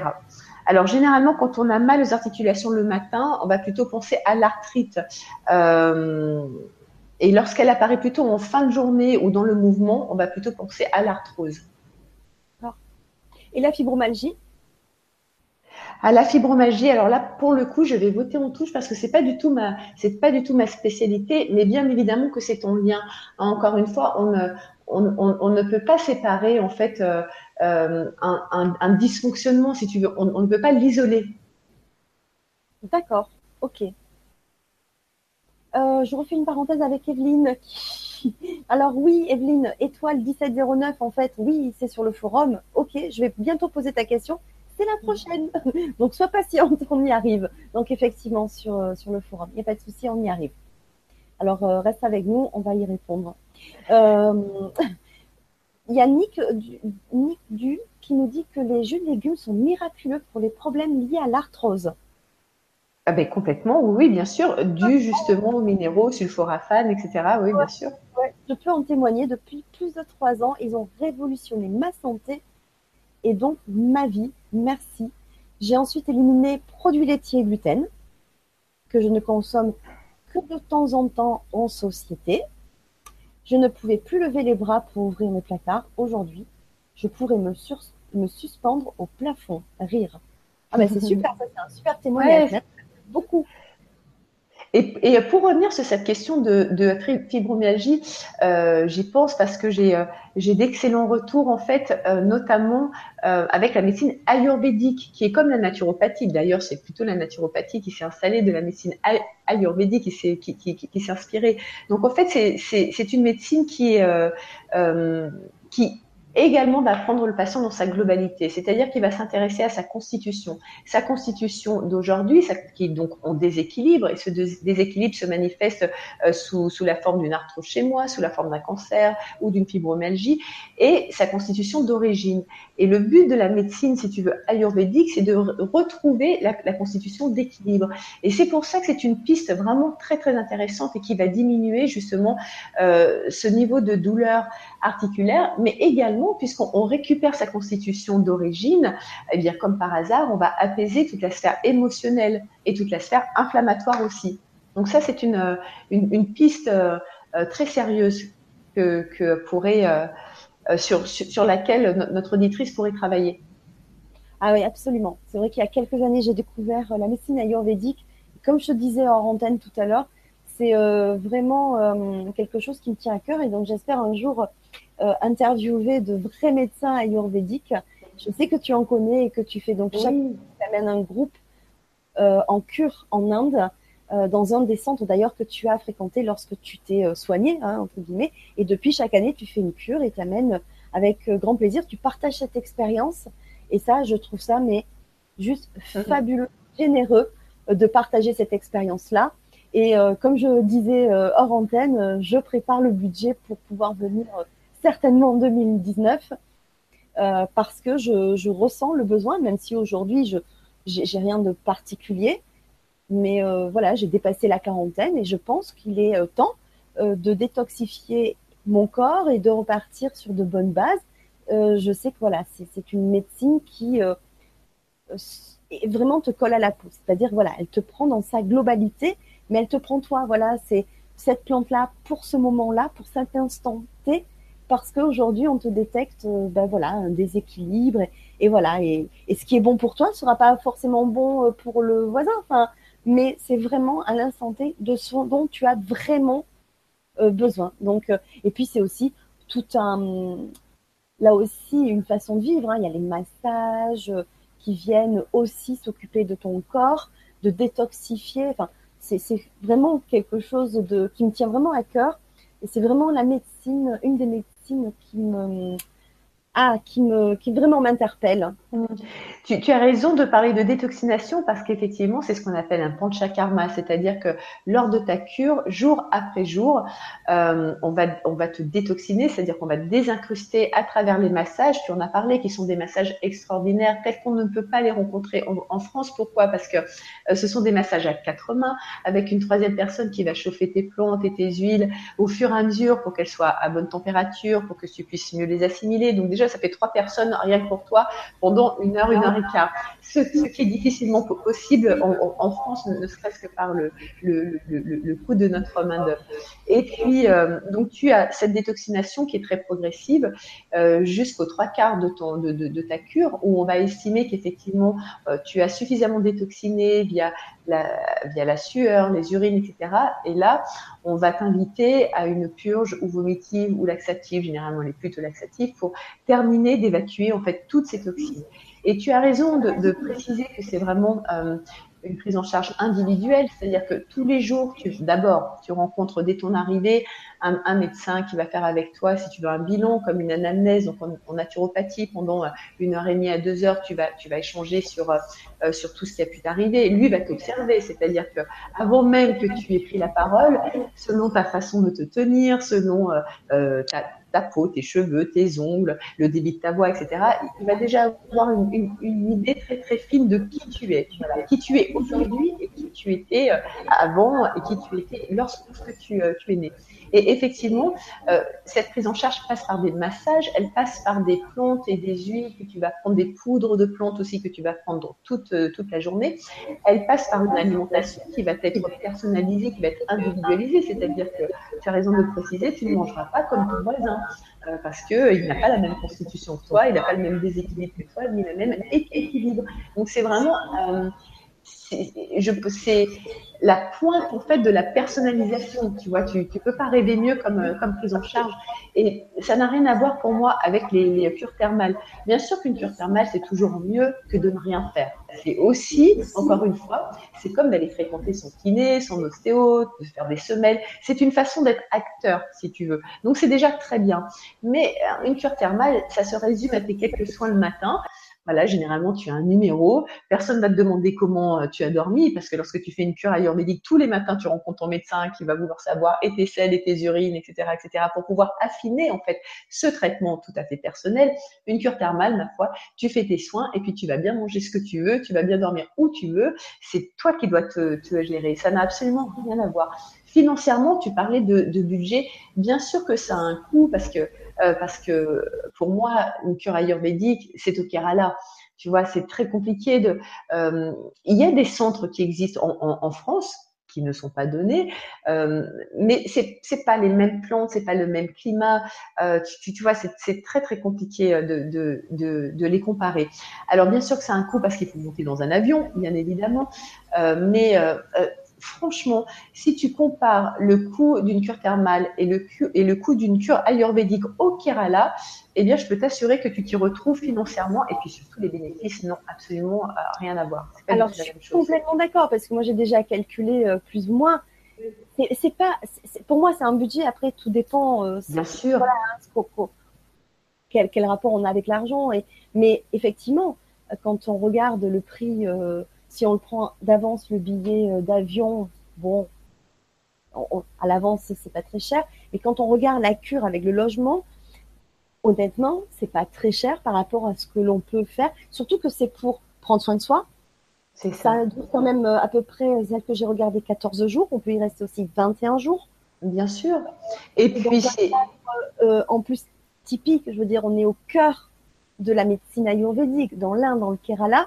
Et en plus, on peut aussi profiter d'échanger avec les locaux. On peut aussi visiter, hein, parce qu'il y a aussi des moments de, de pause comme dans, dans, dans, la cure. visite euh, au grand désarroi des médecins? Ayurvédiques qui aimeraient que tu sois plutôt dans le lâcher prise, voilà. Mais la problématique, c'est qu'ils ont bien compris que nous, on avait besoin quand même de sortir un tout petit peu. Donc, tu, tu as toujours quelques petites visites, mais qui c'est vraiment de l'ordre d'une heure et demie, euh, deux heures, juste histoire de te faire ressentir qu'est-ce que l'Inde, si tu veux. Et puis, tu vas très vite sentir que toi-même, finalement, même si tu as l'excitation de sortir du, centre, tu, es, euh, tu, tu, sens très très vite le besoin de retourner dans ton, dans, dans ton petit cocon. Il faut vraiment se méfier parce que euh, c'est en train de devenir un vrai business. Pour moi, une cure ayurvédique, c'est minimum deux soins par jour, mais minimum. J'aime beaucoup le centre dans lequel je vais parce qu'effectivement, il y, a, euh, il y a du yoga au lever du soleil et au coucher du soleil. On parlait tout à l'heure de, de la dimension psychologique, de faire la paix avec soi, etc. Le yoga, c'est juste magique pour, pour ça. Tu vois, c'est une vraie invitation à prendre le temps, à poser sa respiration, euh, comment, comment est-ce que je me sens dans mes articulations, etc., etc. Donc, tu as du yoga au lever, au coucher du soleil. Tu as ces fameux rasayanas, c'est-à-dire toutes ces petites plantes que tu vas prendre, tes plantes à toi pour ta constitution, pour ton déséquilibre que tu vas prendre au fil de, la journée. Tu as cette alimentation qui est spécifique. Tu as ton massage le matin. Tu as des soins en local l'après-midi. C'est-à-dire que tu bosses, tu vois. C'est vraiment pas le club. Tu travailles et je peux t'assurer que euh, au coucher du soleil, eh ben, t'as qu'une envie, c'est d'aller te coucher. voilà. Ça, c'est génial. Moi, j'ai vraiment hâte. Euh, Jeanne qui nous demande le, un ordre de prix. Ben, écoute, dans la hum, présentation de, la vidéo, euh, tu as le lien de Laura Azenar qui est juste lauraazenar.fr. Donc, tu tombes sur son site internet. Tu as euh, la rubrique de la cure ayurvédique, mais aussi les cures de jeûne que Laura organise en France. voilà, donc tu auras tout sur, sur, le site, sur le site internet parce que ça va dépendre aussi de la durée, etc. Donc, je t'invite à aller voir sur le site internet.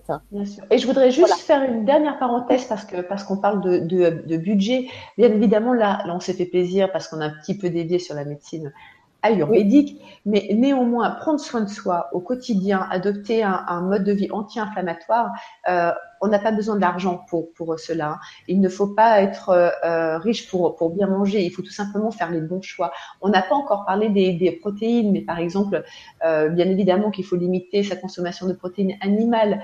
Pourquoi? Parce que même si ce sont des protéines nobles, c'est-à-dire qu'elles sont constituées de nos neuf acides aminés et qu'on en a besoin parce qu'il suffit qu'il en manque un pour que ça devienne un facteur limitant et que du coup tu n'assimiles plus les, les, les, les, autres. Mais ce sont également des oméga 6 qui vont, euh, qui vont générer donc de l'acide arachidonique qui est pro-inflammatoire. Donc on va limiter notre consommation de protéines animales, se tourner plutôt vers des protéines végétales, vers nos fameuses associations de légumineuses et de euh, et de et de et de céréales qui vont nous permettre de, de, reconstituer, si tu veux, une protéine avec nos neuf acides aminés, donc une protéine complète. On peut se tourner aussi de temps en temps vers le soja, à consommer avec modération. Je vais faire une petite parenthèse sur, sur le soja pour essayer de, de, de devancer toutes les questions qu'on pourrait se poser. Alors, on, part souvent du principe que super, les Asiatiques consomment du soja à tout va et n'ont pas de pathologie articulaire. Donc, nous, on peut faire pareil. Bien évidemment qu'il faut se méfier de par les oestrogènes d'une part, mais surtout on compare euh, quelque chose qui n'est pas comparable, car en fait, la, consommation de soja de nos Asiatiques n'ont rien à voir avec nos consommations à nous. Généralement, nous, lorsqu'on fait une éviction, on remplace pas. C'est-à-dire, on mange plus de produits laitiers. Alors mon Dieu, par contre, on va remplacer nos yaourts et on fonce tête baissée sur les yaourts de soja, sur le lait de soja. Et puis les industriels sont là et donc on réfléchit pour nous. Ils nous ont inventé des steaks de soja, des saucisses de soja, des gâteaux au soja. Enfin bref, et on se retrouve à surconsommer du soja. Les asiatiques ne consomment pas du soja de cette façon. Ils consomment du soja qui est fermenté, comme le tempête, le, euh, le, euh, le, le, miso, le, le, tamari, et en moindre quantité. Donc en fait, nous n'avons pas la même consommation. L'idée, encore une fois, c'est ce qu'on disait au, préalable, c'est d'avoir une, une, alimentation variée et équilibrée. Vous voyez, finalement, que du bon sens. Oui, oui effectivement. Euh, D'ailleurs, tout à l'heure, euh, je ne sais plus euh, qui c'était, mais parlait du. Quand tu sais, tu parlais du, bah, du lait, bien sûr. Euh, tu sais, il y a les laits qui existent, les laits végétaux, les d'amandes. Qu'est-ce que tu en penses de, de ces laits qui peuvent remplacer le lait bah, de, de, vache Alors, pour l'apport de calcium, c'est pas forcément. Ou alors, il faudra en consommer des litres et, et, et, des litres. Par contre, bien évidemment que c'est sympa d'avoir cette alternative de jus végétaux pourquoi euh, euh ben Parce que ça, nous permet de continuer, ne serait-ce qu'à cuisiner. Alors, le, seul petit bémol que je pourrais apporter, c'est concernant les jus végétaux de, céréales, par exemple euh, de riz, d'avoine, etc. Et notamment le, riz qu'on adore parce qu'il est doux, il est sucré, etc. La problématique, c'est qu'en fait, pour être transformé en, en jus, si tu veux, euh, l'index glycémique va considérablement monter. Donc, dans un verre de lait de riz, tu as plus de sucre que dans un verre de coca ce qui est juste le, le, le, drame. Tu penses te faire du bien et en fait non. Donc il faut plutôt se tourner vers les jus de lait de noix, c'est-à-dire euh, de coco, de noisettes, d'amandes, etc. Qui sont gras, certes, mais ce sont des bonnes graisses dont on, a besoin. Voilà. Et se méfier notamment du, du lait de riz. Et encore une fois, ça veut plus dire, ça ne veut pas dire terminer le, le lait de riz. Ça, ça veut juste dire euh, consommer modérément, de par exemple l'inclure dans, toute, euh, dans toutes nos pâtisseries, ce qui nous permettrait de mettre moins de sucre puisqu'il est déjà sucré, et puis de se le garder aussi pour le petit plaisir du dimanche après-midi, pour son chocolat etc. Ben, merci pour ces précisions. Il y a aussi, euh, bah, du coup, quand, on, est, euh, on va terminer sur, euh, sur ça, Nick Du qui nous dit que pensez-vous du kéfir de fruits comme boisson? Oui, c'est une alternative. C'est une alternative très très intéressante. Euh, c'est vrai que le temps passe, mais il y a tellement de choses dont on n'a pas parlé. On n'a pas parlé du, du, café, Fanny. On n'a oui. pas parlé non plus euh, euh, du, du, du gingembre. Oui, et oui, tout ça. Et oui, curcuma et du gingembre qui est extrêmement important à inclure dans une alimentation anti-arthrosique des épices curcuma gingembre tous les jours, tous les jours, tous les jours. Pourquoi? Parce que les, curcuminoïdes ont, vraiment une, vertu anti-inflammatoire comme les gingérols. L'idée, c'est toujours de consommer euh, d'une façon la plus naturelle possible. Aller acheter ses rhizomes, acheter des gants, c'est du, du, du curcuma parce que parce qu'il tâche considérablement, et puis râper, trancher et inclure en fait ces épices euh, dans la cuisine et surtout lorsque vous les faites chauffer, en fait vous multipliez par deux leurs vertus antioxydantes. Ça aussi, c'est une façon de, de prendre soi à travers son alimentation sans forcément aller chercher des compléments, euh, des compléments euh, des, des, compléments alimentaires. Et on n'a pas parlé du, du, du café, c'est un des premiers à supprimer lorsque l'on souffre d'arthrose parce que extrêmement acidifiant, euh, fuite de calcium, fuite de magnésium. Euh, donc plutôt se, se, se, tourner vers pourquoi pas une eau chaude citronnée avec du, du gingembre, ou pourquoi pas une eau chaude tout court, ou vers des infusions. On n'a pas eu le temps de parler non plus de la phytothérapie, mais il y a des plantes qui vont vraiment euh, prouver leur efficacité euh, euh, anti-arthrosique. Je pense notamment à l'arpagophytum, euh, grâce à ces arpagocides, hein, qui, qui positionnent en fait cette plante-là en termes de, résultats au même stade que les toxiques, que les, anti-inflammatoires de nouvelle génération. Tu as aussi la tu as l'ortie, tu as le sol blanc. Enfin bref, on n'a pas parlé de l'aromathérapie aussi, qui est euh, extrêmement je, je, pense à deux huiles essentielles primordiales qu'on devrait tous avoir sur nos tables de nuit, c'est la glutérie ah, oui. et la poivrée. Ouais, c'est essentiel de se masser euh, tous les jours, de se faire des cataplasmes euh, de graines de lin, des cataplasmes de chaux rouge, des cataplasmes d'argile, dans lesquels tu peux mettre quelques gouttes d'huiles essentielles aussi. Tu vois, c'est toute une dimension en fait où il faut prendre soin de soi, c'est-à-dire tous les jours se dire qu'est-ce que je fais là quand je mange, quand je bouge? Est-ce que je prends soin de mon arthrose ou est-ce qu'au contraire je m'en rajoute une mouche? Moi, là, tout ce que tu me dis, euh, ça serait pas l'objet d'un troisième livre aussi Tiens. eh bien, écoute, pourquoi pas Allez, je m'y mets. Mais tu je, sais que t'en prépares un hein, encore. Hein. Oui, c'est vrai, c'est vrai. J'aime beaucoup écrire parce que c'est une façon de prendre la parole, mais beaucoup moins intrusive. C'est-à-dire qu'un livre, finalement, tu l'as avec toi, tu peux l'ouvrir, tu peux le reposer, tu peux prendre, tu peux ne pas prendre. Tu vois ce que je veux dire? Mais il est là. Oui. Et il y a Janine qui nous dit eh bien une seconde émission pour tout aborder. C'est vrai que si on, veut, si on, veut, encore aborder euh, d'autres thèmes, c'est vrai que et oui, regarde, on n'a pas parlé des graines, on n'a pas parlé des graines de sésame, on n'a pas parlé des aromates. Fanny, il faut me réinviter. Oui, mais on peut en reparler. C'était juste que je voulais poser euh, une autre dernière, euh, enfin plus ou moins question, enfin c'est pas la dernière, mais euh, parce que peut-être que ça peut t'amener aussi à en parler. mais moi, je suis d'accord pour qu'on continue à en parler. Hein. c'est pas fini. Quand je disais c'est terminé tout à l'heure, c'était par rapport aux jus et aux aliments. Euh, ah. voilà, c'était juste ça. Donc il y a euh, donc étoile 1709 qui nous dit, alors c'est un peu long, alors peut-être qu'il va falloir que je te la relise parce que je pense qu'il y a plusieurs points. Euh, bonsoir à tous et toutes. Est-ce que l'arthrose est liée à une problématique émotionnelle spécifique? Oui. Ou simplement due à la vieillesse du squelette de l'ensemble du corps? J'ai eu deux accidents de voiture quand j'étais plus jeune. Est-ce que cela peut être un lien avec les douleurs que j'ai en prenant de l'âge Et faut-il faire, à part l'alimentation, une gymnastique spécifique ou mouvement adapté ou autre pour réduire ces douleurs? Car avec le temps, j'ai des douleurs qui viennent et qui partent sans arrêt. Est-ce lié à l'arthrose ou à seulement l'alimentation, la vieillesse, les tensions du quotidien? Comment faire la différence? Gratitude pour vos conseils. Très bonne soirée à vous toutes, tous. Je vous embrasse avec beaucoup de souplesse. Et elle a fait une petite suite. Euh, sauf que les aliments, parce que ça c'est quand tu parlais de sans gluten. Oui. Alors, sauf que les aliments sans gluten sont plus toxiques que le corps quand on voit ce qui les compose dans les rayons de supermarché. Alors, comment faire? Le gluten, quand il est bio, est-ce que c'est bon? Un bio, par exemple Par contre, on travaille toute la journée, un ex petit déjeuner énergétique pour tenir le coup. C'est important de bien commencer la journée. Est-ce que chaque personne est différente? Quant à l'assimilation des aliments dans son corps Merci pour votre réponse. Alors, il y a des choses auxquelles tu as déjà un peu. Oui, il y a plein de questions, il y a plein de questions. Mais il y a plein de questions dedans. Alors, super. Alors, effectivement, pour le gluten, c'est ce que je disais, l'idée lorsqu'on mange sans gluten, c'est de ne pas se tourner vers l'agroalimentaire sans gluten parce qu'elle a raison, euh, c'est encore pire. Donc c'est vraiment supprimer en fait toutes les céréales pro-gluten et, et, se tourner vers uniquement une consommation de riz, de sésame, de sarrasin, d'amaranth de TEF. Voilà. Ensuite, euh, le mouvement, nous en avons déjà parlé. Le petit déjeuner, le petit déjeuner idéal arthrosique, il n'existe pas parce qu'en fait, nous avons chacun notre constitution et donc du coup euh, notre régime. C'est-à-dire, il y a des choses qui vont me convenir à moi qui ne vont pas te convenir à toi, Fanny, parce qu'on a une constitution qui est différente.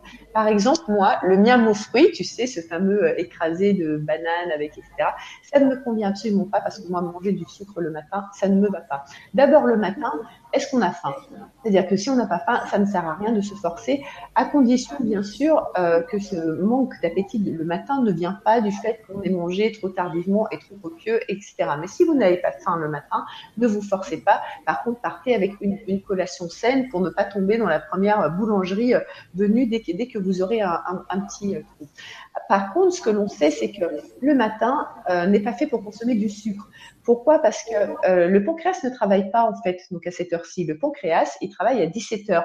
C'est pour ça qu'on a tous cette envie de chocolat, de sucré à 17 heures. Eh ben, tant mieux, allons-y, profitons-en. Le matin, en fait, le moment, c'est le moment idéal euh, pour euh, Juste pour terminer sur le fonctionnement des, des, des, des organes, le matin, c'est les glandes surrénales qui, qui travaillent, tu vois, c'est pas c'est pas le, le, le pancréas. C'est pour ça d'ailleurs qu'on donne de la cortisone le matin. Le matin, l'idéal, ce serait de consommer des protéines. Pourquoi? Parce que parmi ces acides aminés, tu vas trouver du tryptophane qui va, qui va donc euh, créer de la sérotonine, qui est l'hormone, si tu veux, du bonheur. Alors, autant en profiter et être dans le bonheur pour toute la journée et non pas pour aller se coucher. Tu vois et puis c'est le moment idéal aussi pour consommer du, du, gras, des, graisses. Après, nous ne sommes pas tous faits pour manger le matin, copieusement ou pas copieusement. Nous ne sommes pas tous faits pour manger, tous faits pour manger du sucre le matin ou des protéines le, matin. C'est-à-dire que il y a des grandes lignes. On sait, le gluten, les produits laitiers. Euh, on sait où sont nos anti-inflammatoires dans notre alimentation. Et ensuite, ça va être à chacun de faire ses propres expériences. Qu'est-ce qui me va bien? Est-ce que ça me est-ce que ça me va de manger des fruits le matin ou pas? Est-ce que ça me va de manger des avocats le matin ou pas? Et ça, malheureusement, c'est écrit nulle part. C'est son expérience personnelle qui, qui, prévaut. Euh, après, qu'est-ce que j'avais noté? Je me souviens plus des autres questions. Alors, il y en a plusieurs. Hein. Euh, il faut les ah, la dimension émotionnelle, nous en avons déjà parlé. Oui, euh, oui, alors les causes, les causes. Alors effectivement, bien sûr que le vieillissement joue un rôle très important. Euh, on estime que 3% de la, population de moins de 45 ans sont touchés par l'arthrose contre 65% après 65 ans et 80% au-delà de 80 ans. Alors pourquoi? Parce que bien sûr que le cartilage est moins apte en fait à, résister aux, agressions. Ensuite, le sexe. Eh bien, malheureusement, les femmes, oui, nous sommes beaucoup plus touchées, surtout après 55 ans, avec la ménopause, bien sûr, qui vont euh, nous, nous fragiliser. Euh, les autres causes euh, d'arthrose, c'est le poids. On n'en a pas parlé, mais bien évidemment que le poids est primordial. Euh, il faut savoir 1 kg de trop, 1 kg de gras, par exemple, c'est 5 kg pour ces articulations. Donc, tu vois, c'est énorme. Tu as l'hérédité aussi, notamment pour les arthroses de, la main et du, et du genou. Donc, bien sûr que les liens génétiques ont été prouvés pour ces arthroses-là. Tu as les, activités professionnelles. Effectivement, si tu as un travail qui nécessite que tu reproduises tous les jours certains mouvements ou que tu des, que tu portes des charges lourdes, bien évidemment que tu vas favoriser ton terrain arthrosique. L'activité sportive, si elle est intense, si elle est professionnelle, je pense surtout aux, joueurs de rugby, aux enfin de tous les sports, euh, sports collectifs, abîme les articulations, bien évidemment. Et puis malheureusement, si les articulations sont abîmées, effectivement, c'est une, une, fracture, une luxure, une entorse ou une anomalie congénitale, eh bien les articulations ne travaillent pas comme il faudrait et ça favorise un terrain euh, arthrosique et puis, tu as des, maladies aussi qui affectent le, cartilage, euh, et bien du coup, qui permet aussi à l'arthrose de s'inviter un petit peu plus vite dans, ta vie. Et ensuite, alors pourquoi est-ce qu'elle parlait je, me souviens qu'elle expliquait que, son arthrose venait, enfin que, les douleurs venaient ou pas. Parce qu'en fait, euh, tu as trois modes d'évolution tu as une arthrose qui est destructive et rapide, c'est-à-dire que tes articulations vont s'aggraver de façon continue pendant euh, deux, ans. Ça, c'est plutôt une forme d'arthrose qui est assez rare et, qui va plutôt se euh, concerner les hanches. Et puis ensuite, tu as une arthrose qui est lente et progressive, c'est-à-dire que la dégradation de ton cartilage va se faire sur une dizaine d'années. Et puis ensuite, tu as et c'est plutôt son cas, je pense, une arthrose qui évolue par poussée. Euh, donc là, pour le coup, ça va être à elle d'apprendre à reconnaître quand, les poussées arrivent, lorsqu'elle est en crise, eh bien d'adopter en fait une, une, dynamique anti-crise. Ça pourrait être par exemple une monocure de, une, monodiète pardon de, de, raisin. Euh, là, là pour le coup, grâce au resveratrol qui va être anti-inflammatoire et qui va l'aider à décongestionner en fait ses articulations en crise. D'accord. Mais il me semble que c'est tout hein, dans, ces questions. Je ne sais pas si tu te souviens de quelque chose d'autre. Euh, dans ces questions? Tout. Dans Oui, je, pense que j'ai dû faire le tour. Euh, je pense euh, aussi. Oui, oui, oui. je regarde une dernière fois. Parce qu'on a eu un petit décalage toutes les deux, donc du coup, j'ai... Ah. je, prends, je prends du retard. ok, non, mais on a fait le, tour. Euh, ensuite, il y a euh, Ancoli euh, qui nous dit bonjour. Euh, oui, bonjour. Que pensez-vous du collagène marin et du silicium organique? Comment les utiliser et à quel rythme? Merci. Oui, alors c'est très compliqué euh, de, conseiller comme ça parce que bien évidemment, en naturopathie, on n'a pas des listes comme ça préétablies parce que tout va dépendre du terrain, bien sûr. Mais c'est vrai qu'il y a des constituants qui sont très intéressants et des compléments très intéressants. Moi, je suis pas pour les compléments alimentaires. Je, je suis naturopathe très, bizarre parce que je considère que tu as vraiment euh, de très belles choses dans l'alimentation. Néanmoins, il y a certaines cures qui sont obligatoires.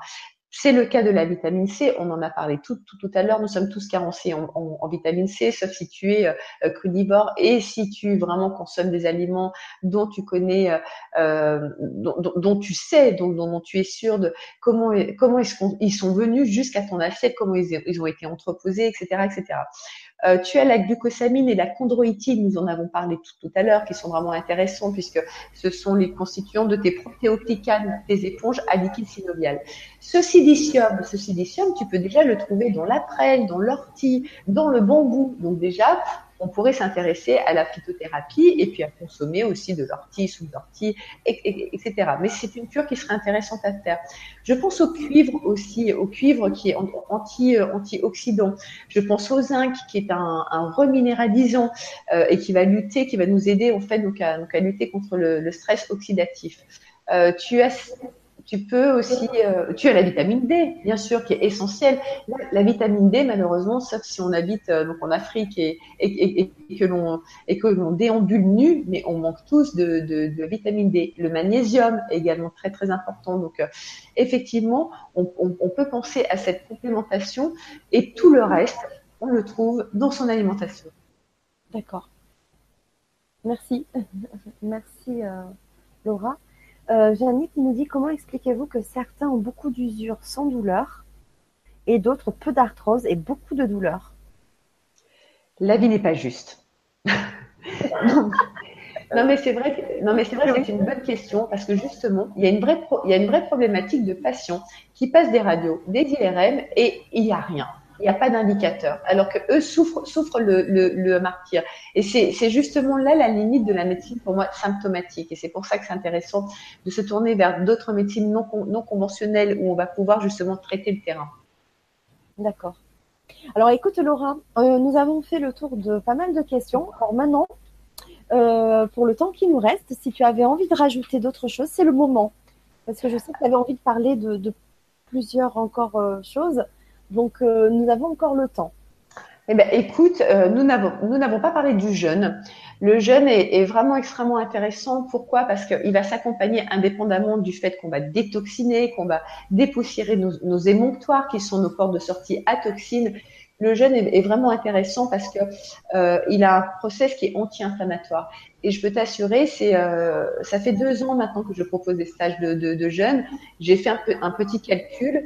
Euh, j'ai pu, j'ai eu le plaisir donc, d'accueillir plus de 200 euh, 200 jeûneurs qui se ressemblent. Ça semble, tu imagines bien qu'il y avait beaucoup de profils, euh, de profils arthrosiques.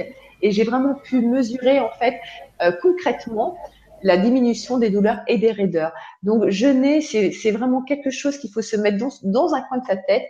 Et là encore, euh, bien sûr que comme première expérience, je conseillerais plutôt de jeûner accompagné parce que comme ça, on est chouchouté, on est dorloté et on est surtout porté et rassuré lorsque peuvent arriver les symptômes de la, crise d'acidose qui ne sont pas obligatoires, mais qui peuvent arriver surtout si on n'a pas une alimentation de bon sens, si on n'est pas dans quelque chose déjà d'hyper hygiéniste, anti-inflammatoire, euh, etc.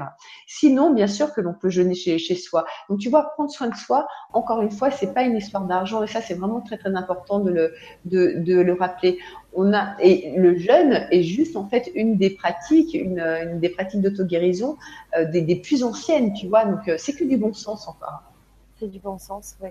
Alors après c'est vrai que c'est y a des il y a des euh, images que l'on se fait, des fausses idées que l'on se fait euh, sur le jeûne, c'est-à-dire que ça fatigue si on travaille, ça va être difficile parce qu'on puisse tout notre énergie. Est-ce Qu'est-ce que tu peux nous en dire? Est-ce que ce sont des fausses idées? Ou est-ce que réellement, si on n'est pas accompagné, ça peut, et si on travaille, si on a une activité, est-ce que ça peut être beaucoup plus difficile que si on est en groupe et euh, peut-être se ressourcer dans la nature, etc. Qu'est-ce que tu préconises quand même, si on doit le faire chez soi, des moments particuliers? Oui, mais euh, Complètement. Alors, tu sais, pour moi, jeûner, ça va au-delà du simple fait de s'arrêter de manger. Jeûner, c'est aussi se retrouver, on va se reconnecter à soi. D'ailleurs, j'aime beaucoup les travaux de, de, Sandrine Turet qui a prouvé en fait que nos neurones connectaient mieux en fait lorsqu'on était en, en, en, restriction calorique. Bien évidemment, euh, pendant les, allez, on va dire les 4-5 premiers jours de jeûne, je préconise plutôt que l'on soit au repos et pas en activité professionnelle. Euh, L'idée, c'est ça, c'est euh, le prendre soin de soi, s'arrêter, faire une pause, se retrouver, et ça, c'est pas possible en d'un métro à un autre et, et, et, et en, en travaillant. Après, au-delà de cette crise d'acidose, lorsqu'on a l'énergie en fait qui revient, c'est-à-dire que lorsqu'on a quitté l'orthosympathique, parce que on est plutôt dans l'orthosympathique les premiers jours de jeûne et ensuite on bascule dans le parasympathique, c'est-à-dire dans un rythme de croisière, si tu veux, où là le corps a vraiment mis en place en fait un mécanisme pour s'auto-alimenter et c'est là où c'est intéressant, c'est qu'il va aller chercher en fait ce qui nous intéresse le moins, toutes nos toxines, euh, toutes nos cellules glyquées, détériorées, etc., toutes nos cellules mortes et puis surtout nos gras, donc c'est-à-dire nos fameux triglycérides. Voilà, donc lorsqu'on est dans le parasympathique, là effectivement, on peut reprendre une activité euh, intellectuelle, euh, etc. Moi, j'ai toujours jeûné 15 jours. La première semaine en centre pourquoi dans un centre? Parce que là, pour le coup, tu ne t'occupes de plus rien. Et puis, c'est tellement facile, tu n'as aucune tentation. C'est pas comme si tu étais chez toi avec tes placards pleins, avec ton entourage, avec peut-être euh, le fait de devoir faire à manger pour ta famille, etc., etc. Là, euh, c'est vraiment une rencontre avec soi où on va se déconnecter. En fait, généralement, euh, les centres qui proposent des jeunes sont plutôt des jolis centres dans des très belles régions de France. Je peux, je peux vous recommander d'aller sur le portail de la Fédération française de jeunes et randonnées, qui est une des pionnières, où tu vas trouver une cinquantaine d'organisateurs en France. Donc, euh, donc ça va te, te, permettre de choisir quelle est la région que tu veux visiter, ou alors si tu veux rester plutôt proche de chez toi, enfin bref, etc. Et puis généralement, ce sont des centres qui sont tenus par euh, par Obama des, des, naturopathes, donc ils vont pouvoir être présents pour t'accompagner dans, dans tous tes symptômes d'acidose, de détoxination, surtout si c'est ton, ton premier jeûne. Et puis effectivement, il y a aussi toute la solidarité, la bienveillance et la synergie du groupe qui est euh, génialissime, qui est très porteuse. Généralement, c'est il y a de très très belles amitiés, il y a de très très beaux moments qui, qui, se vivent à l'intérieur de, ces centres-là. Donc, bien sûr, euh, si vous en avez les moyens, moi, je, j'encourage je, en fait, surtout pour une première expérience, d'aller jeûner encadré. Et surtout quand ne fait pas que jeûner, puisque vous alternez euh, randonnée, euh, marche, massage. Enfin là aussi, on prend soin de son corps. Exactement. Alors, tu as plusieurs familles de jeunes. Hein. Tu as, tu as le. Alors moi, je suis très à l'aise pour en parler parce que j'ai été formée par, si tu veux, les deux, les deux familles. Tu as ce qu'on appelle le jeune hygiéniste, où on est plutôt euh, dans l'abandon de toutes les fonctions intellectuelles, musculaires, etc., etc. Donc, ce sont plutôt des jeunes hydriques où on va plutôt être alité, si tu veux. Et puis, tu as le jeune Buschinger. Buschinger, c'est le nom de ce célèbre médecin allemand qui a ouvert sa première clinique de jeunes en, 1951 après s'être guéri lui-même de rhumatisme chronique invalidant en, en jeûnant et qui, lui, euh, mêle le jeûne à des temps de repos et des temps d'activité physique d'où bien évidemment, dont la marche à pied. Pourquoi? Parce que le fait de marcher, en fait, ça va limiter en fait les ponctions de protéines, ça va permettre en fait euh, d'aller plutôt chercher comme carburant nos corps cétoniques. Ça va nous permettre aussi d'entretenir notre musculature, même si bien évidemment nous ne perdons pas de muscles quand nous jeûnons. Ça c'est une légende urbaine, surtout lorsqu'on est dans des jeûnes euh, d'une petite euh, semaine. j'ai perdu le fil. J'ai perdu le fil. Aide-moi Fanny. Euh, oui, bien sûr. je regardais. Euh, en fait, ah, et oui, oui, oui. Et puis, euh, et puis, ça te permet aussi de ne pas psychoter sur le fait que bah, tu, tu jeûnes. Est-ce que j'ai faim, j'ai pas faim? Est-ce que je vais bien, je vais pas bien? Et puis ça te permet aussi de, de découvrir une, une, belle région. Généralement, tu as des, tu as des propositions aussi très douces comme du tai chi, du yoga, etc. L'idée c'est quoi aussi? C'est de continuer à faire fonctionner ces émonctoires, à, les désencrasser euh, si tu veux, puisque ce sont plutôt des yogas adaptés à la condition de jeûne, donc euh, où on va plutôt travailler intestin, foie, poumons, etc., etc.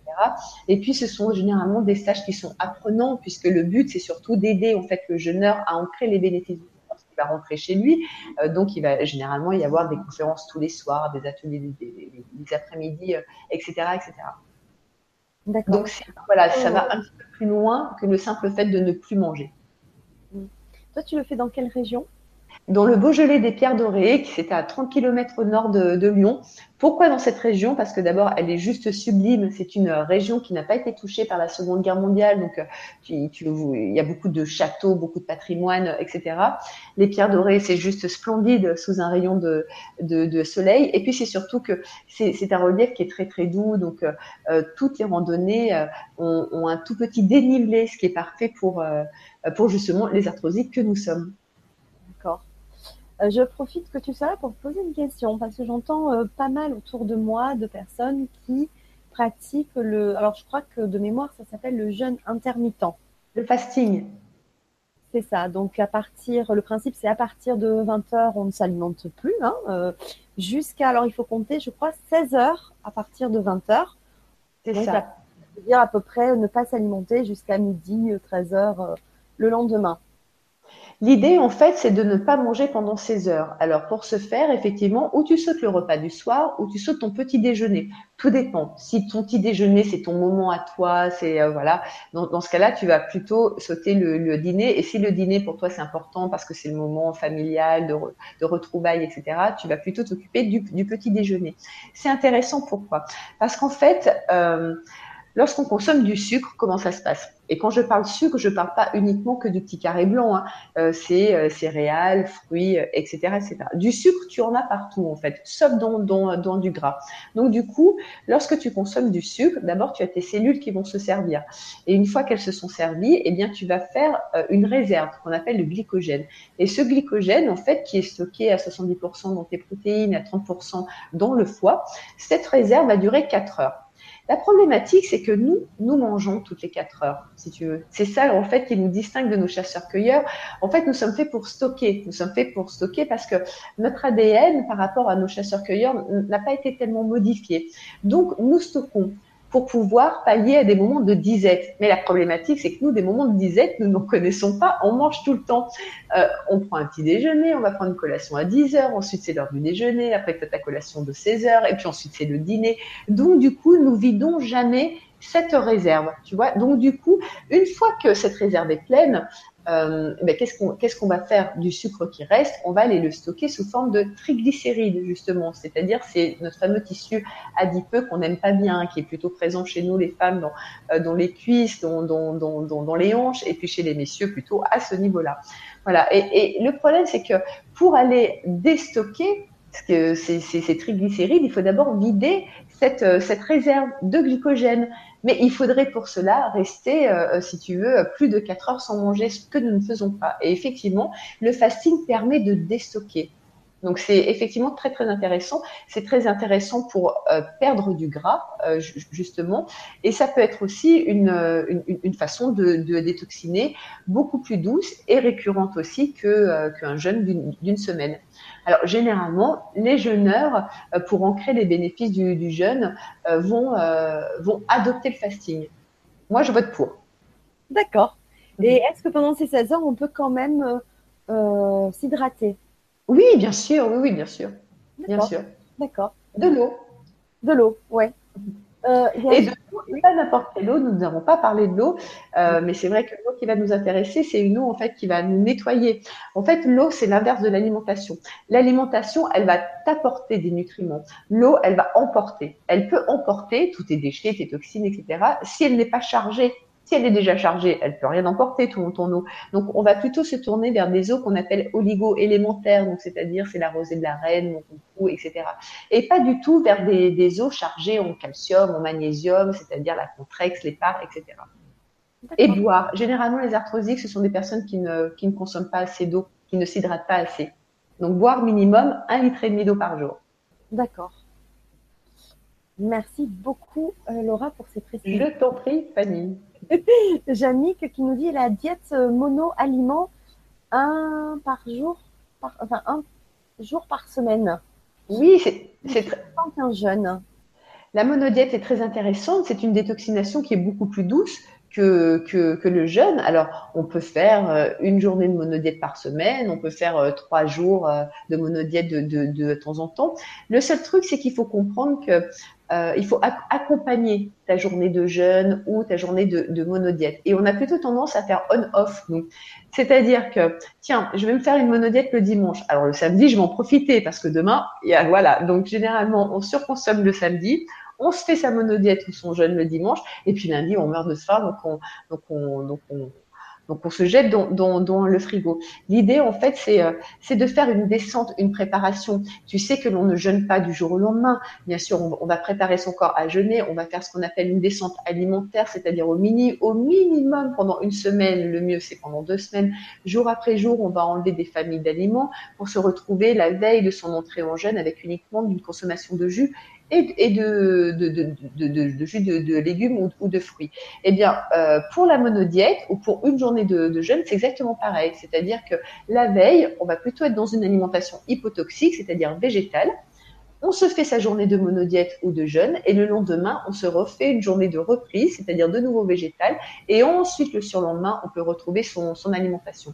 L'idée, c'est de ne pas être dans le on-off, tu vois, euh, pas être dans la pizza 4 fromages, la monodiète et, euh, le, le, cassoulet. Je, grossis le trait, bien sûr, mais, euh, c'est souvent ce qu'on a tendance à faire, d'être doux avec son corps et d'accompagner la détoxination.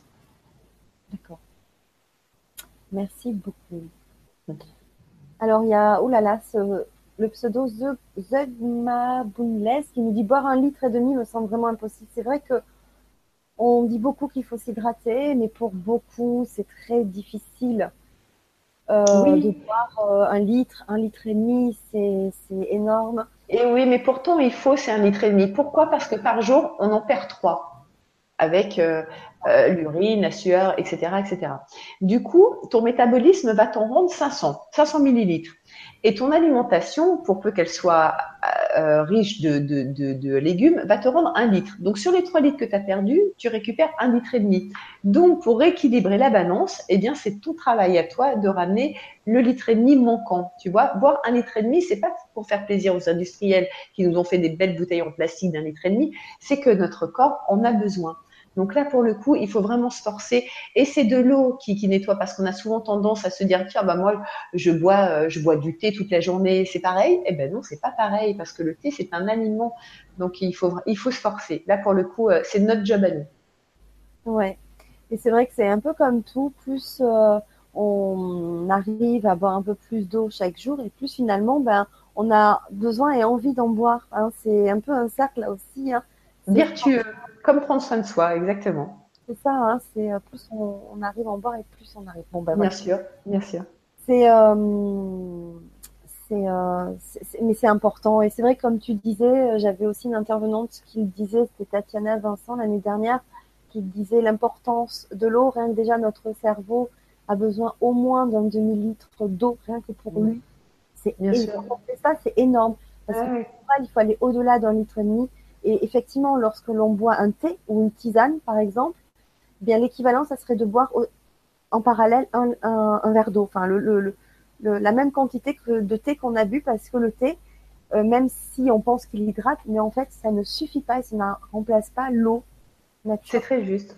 Et, et voilà, mais c'est vrai que voilà, c'est on le dit, hein, c'est à part l'été, s'il fait très chaud, ben on a on a beaucoup de mal à, boire, euh, mais euh, plus on se force, et vraiment c'est important vraiment très important. Euh, Laura, est-ce que tu avais encore plein de choses à rajouter? Écoute, non, moi ça va. Je pense que j'ai tout dit. Ou sinon, tu me réinvites. Ah ben sinon, ouais, bien sûr, avec grand plaisir, tu le sais. eh bien, écoute, nous aussi, on, je pense qu'on a fait euh, bah, voilà, le, tour aussi euh, des questions. je remercie aussi toutes les personnes qui étaient en direct euh, pour avoir posé ben, autant de questions, avoir interagi avec nous. C'est vrai que c'est important, ça alimente euh, ben, la, discussion. Et euh, merci à tous. Et tous ceux qui nous verront en replay vont certainement se régaler, trouver de bonnes inspirations et, j'espère à tous de belles solutions pour vaincre votre arthrose et euh, si ce n'est pas vous qui êtes concerné, mais une personne de votre entourage, euh, faites passer l'information. Euh, Dites-leur de regarder sa Libra conférence, de prendre le livre de Laura Azona. Enfin voilà, il y a vraiment des solutions. Et c'était tout le but de cette, cette émission. comme je le disais, ça sort pas d'une étude, voilà, ça sort vraiment de l'expérience de, de Laura qu'il a vécu et qui aujourd'hui, bah, vous voyez, il y a quelqu'un tout à l'heure qui disait, ouais, quelle pêche, bah, c'était Salsa qui disait, ouais, quelle pêche? En parlant de toi, c'est super. Super. Mais oui, voilà, on dirait pas du tout que tu es passé par, euh, par tout ça. Euh, et aujourd'hui, voilà, tu es, euh, tu as repris ton activité euh, à 100%. Mais toujours, voilà, maintenant, la différence, c'est que tu prends soin de toi par l'alimentation, par euh, d'autres, d'autres choses et, et, tu partages tout cela et, vraiment un grand merci. Donc, je rappelle donc le, livre Vaincre votre arthrose aux éditions euh, d'Angle. Voilà. Donc, vous le trouvez partout en librairie, sur les sites internet dédiés euh, euh, voilà, au livre. Je ne vais pas trop citer de choses, mais bon, voilà, il y en a plein. Ça se trouve très facilement. voilà. Donc, je rappelle, donc tu es naturopathe, que tu consultes bah, sur Lyon, il me semble. Oui, absolument. Sur Lyon, je suis naturopathe. Je suis également sympathicothérapeute. On n'en a pas parlé, mais c'est c'est une ah. En ah. fait, euh, nous introduisons des stylets dans les euh, dans les cloisons nasales. L'idée en fait, c'est d'être euh, en relation directe avec le cerveau limbique, euh, qui est le chef d'orchestre de l'hypothalamus, de l'hypophyse. Donc, on va réguler le système sympathique, euh, donc le système nerveux. Et comme on a beaucoup parlé de dimension émotionnelle, c'est une c'est une thérapie qui est très très intéressante. Donc, la sympathicothérapie et également l'auriculothérapie et la réflexologie plantaire. Voilà mes armes. Oui, mais je crois que ça fait partie du programme de bah, des super formations complètes en naturopathie. Oui, absolument. Alors c'est vrai que la sympathicothérapie, c'est une, c'est une pratique euh, qui est pas encore à la mode. Je le regrette, mais je pense que ça va venir parce qu'elle est vraiment extrêmement efficace euh, puisqu'on est vraiment très très proche hein, en fait du, du, du euh, système nerveux. Euh, mais eff effectivement, euh, tout bon naturopathe en fait a plusieurs pratiques la phytothérapie, l'aromathérapie, les oligoéléments, la réflexologie, l'iridologie, etc. Donc c'est en fait c'est aux, patients d'aller ch chercher euh, euh, quelle est la pratique qui, euh, qui le sensibilisera le, plus, qui lui conviendra le plus. Ouais. Mm. Et donc, bah, vous pouvez retrouver bah, toutes les coordonnées de Laura. Vous pouvez retrouver les cures de jeûne en France, les cures de euh, ayurvédique en Inde au Kerala. Tout ça sur le site de lauraazenar.fr. Vous avez le lien dans la présentation de, de la Vibra conférence de ce soir. Voilà. Bah, écoute, un grand, grand merci. J'étais ravie de te retrouver et de repartager euh, tout cela avec toi et avec toutes les personnes euh, qui regardent bah, le GC6 euh, en direct ou en replay. Vraiment un grand, grand merci, Laura. Merci, merci Fanny, merci à toi et merci à tous pour cette merveilleuse soirée passée ensemble. Ouais, et puis bah, je te dis peut-être au troisième alors de livre. avec plaisir, avec plaisir. Bah, je vous embrasse tous et je vous dis à très vite. Salut Laura. À bientôt, Fanny.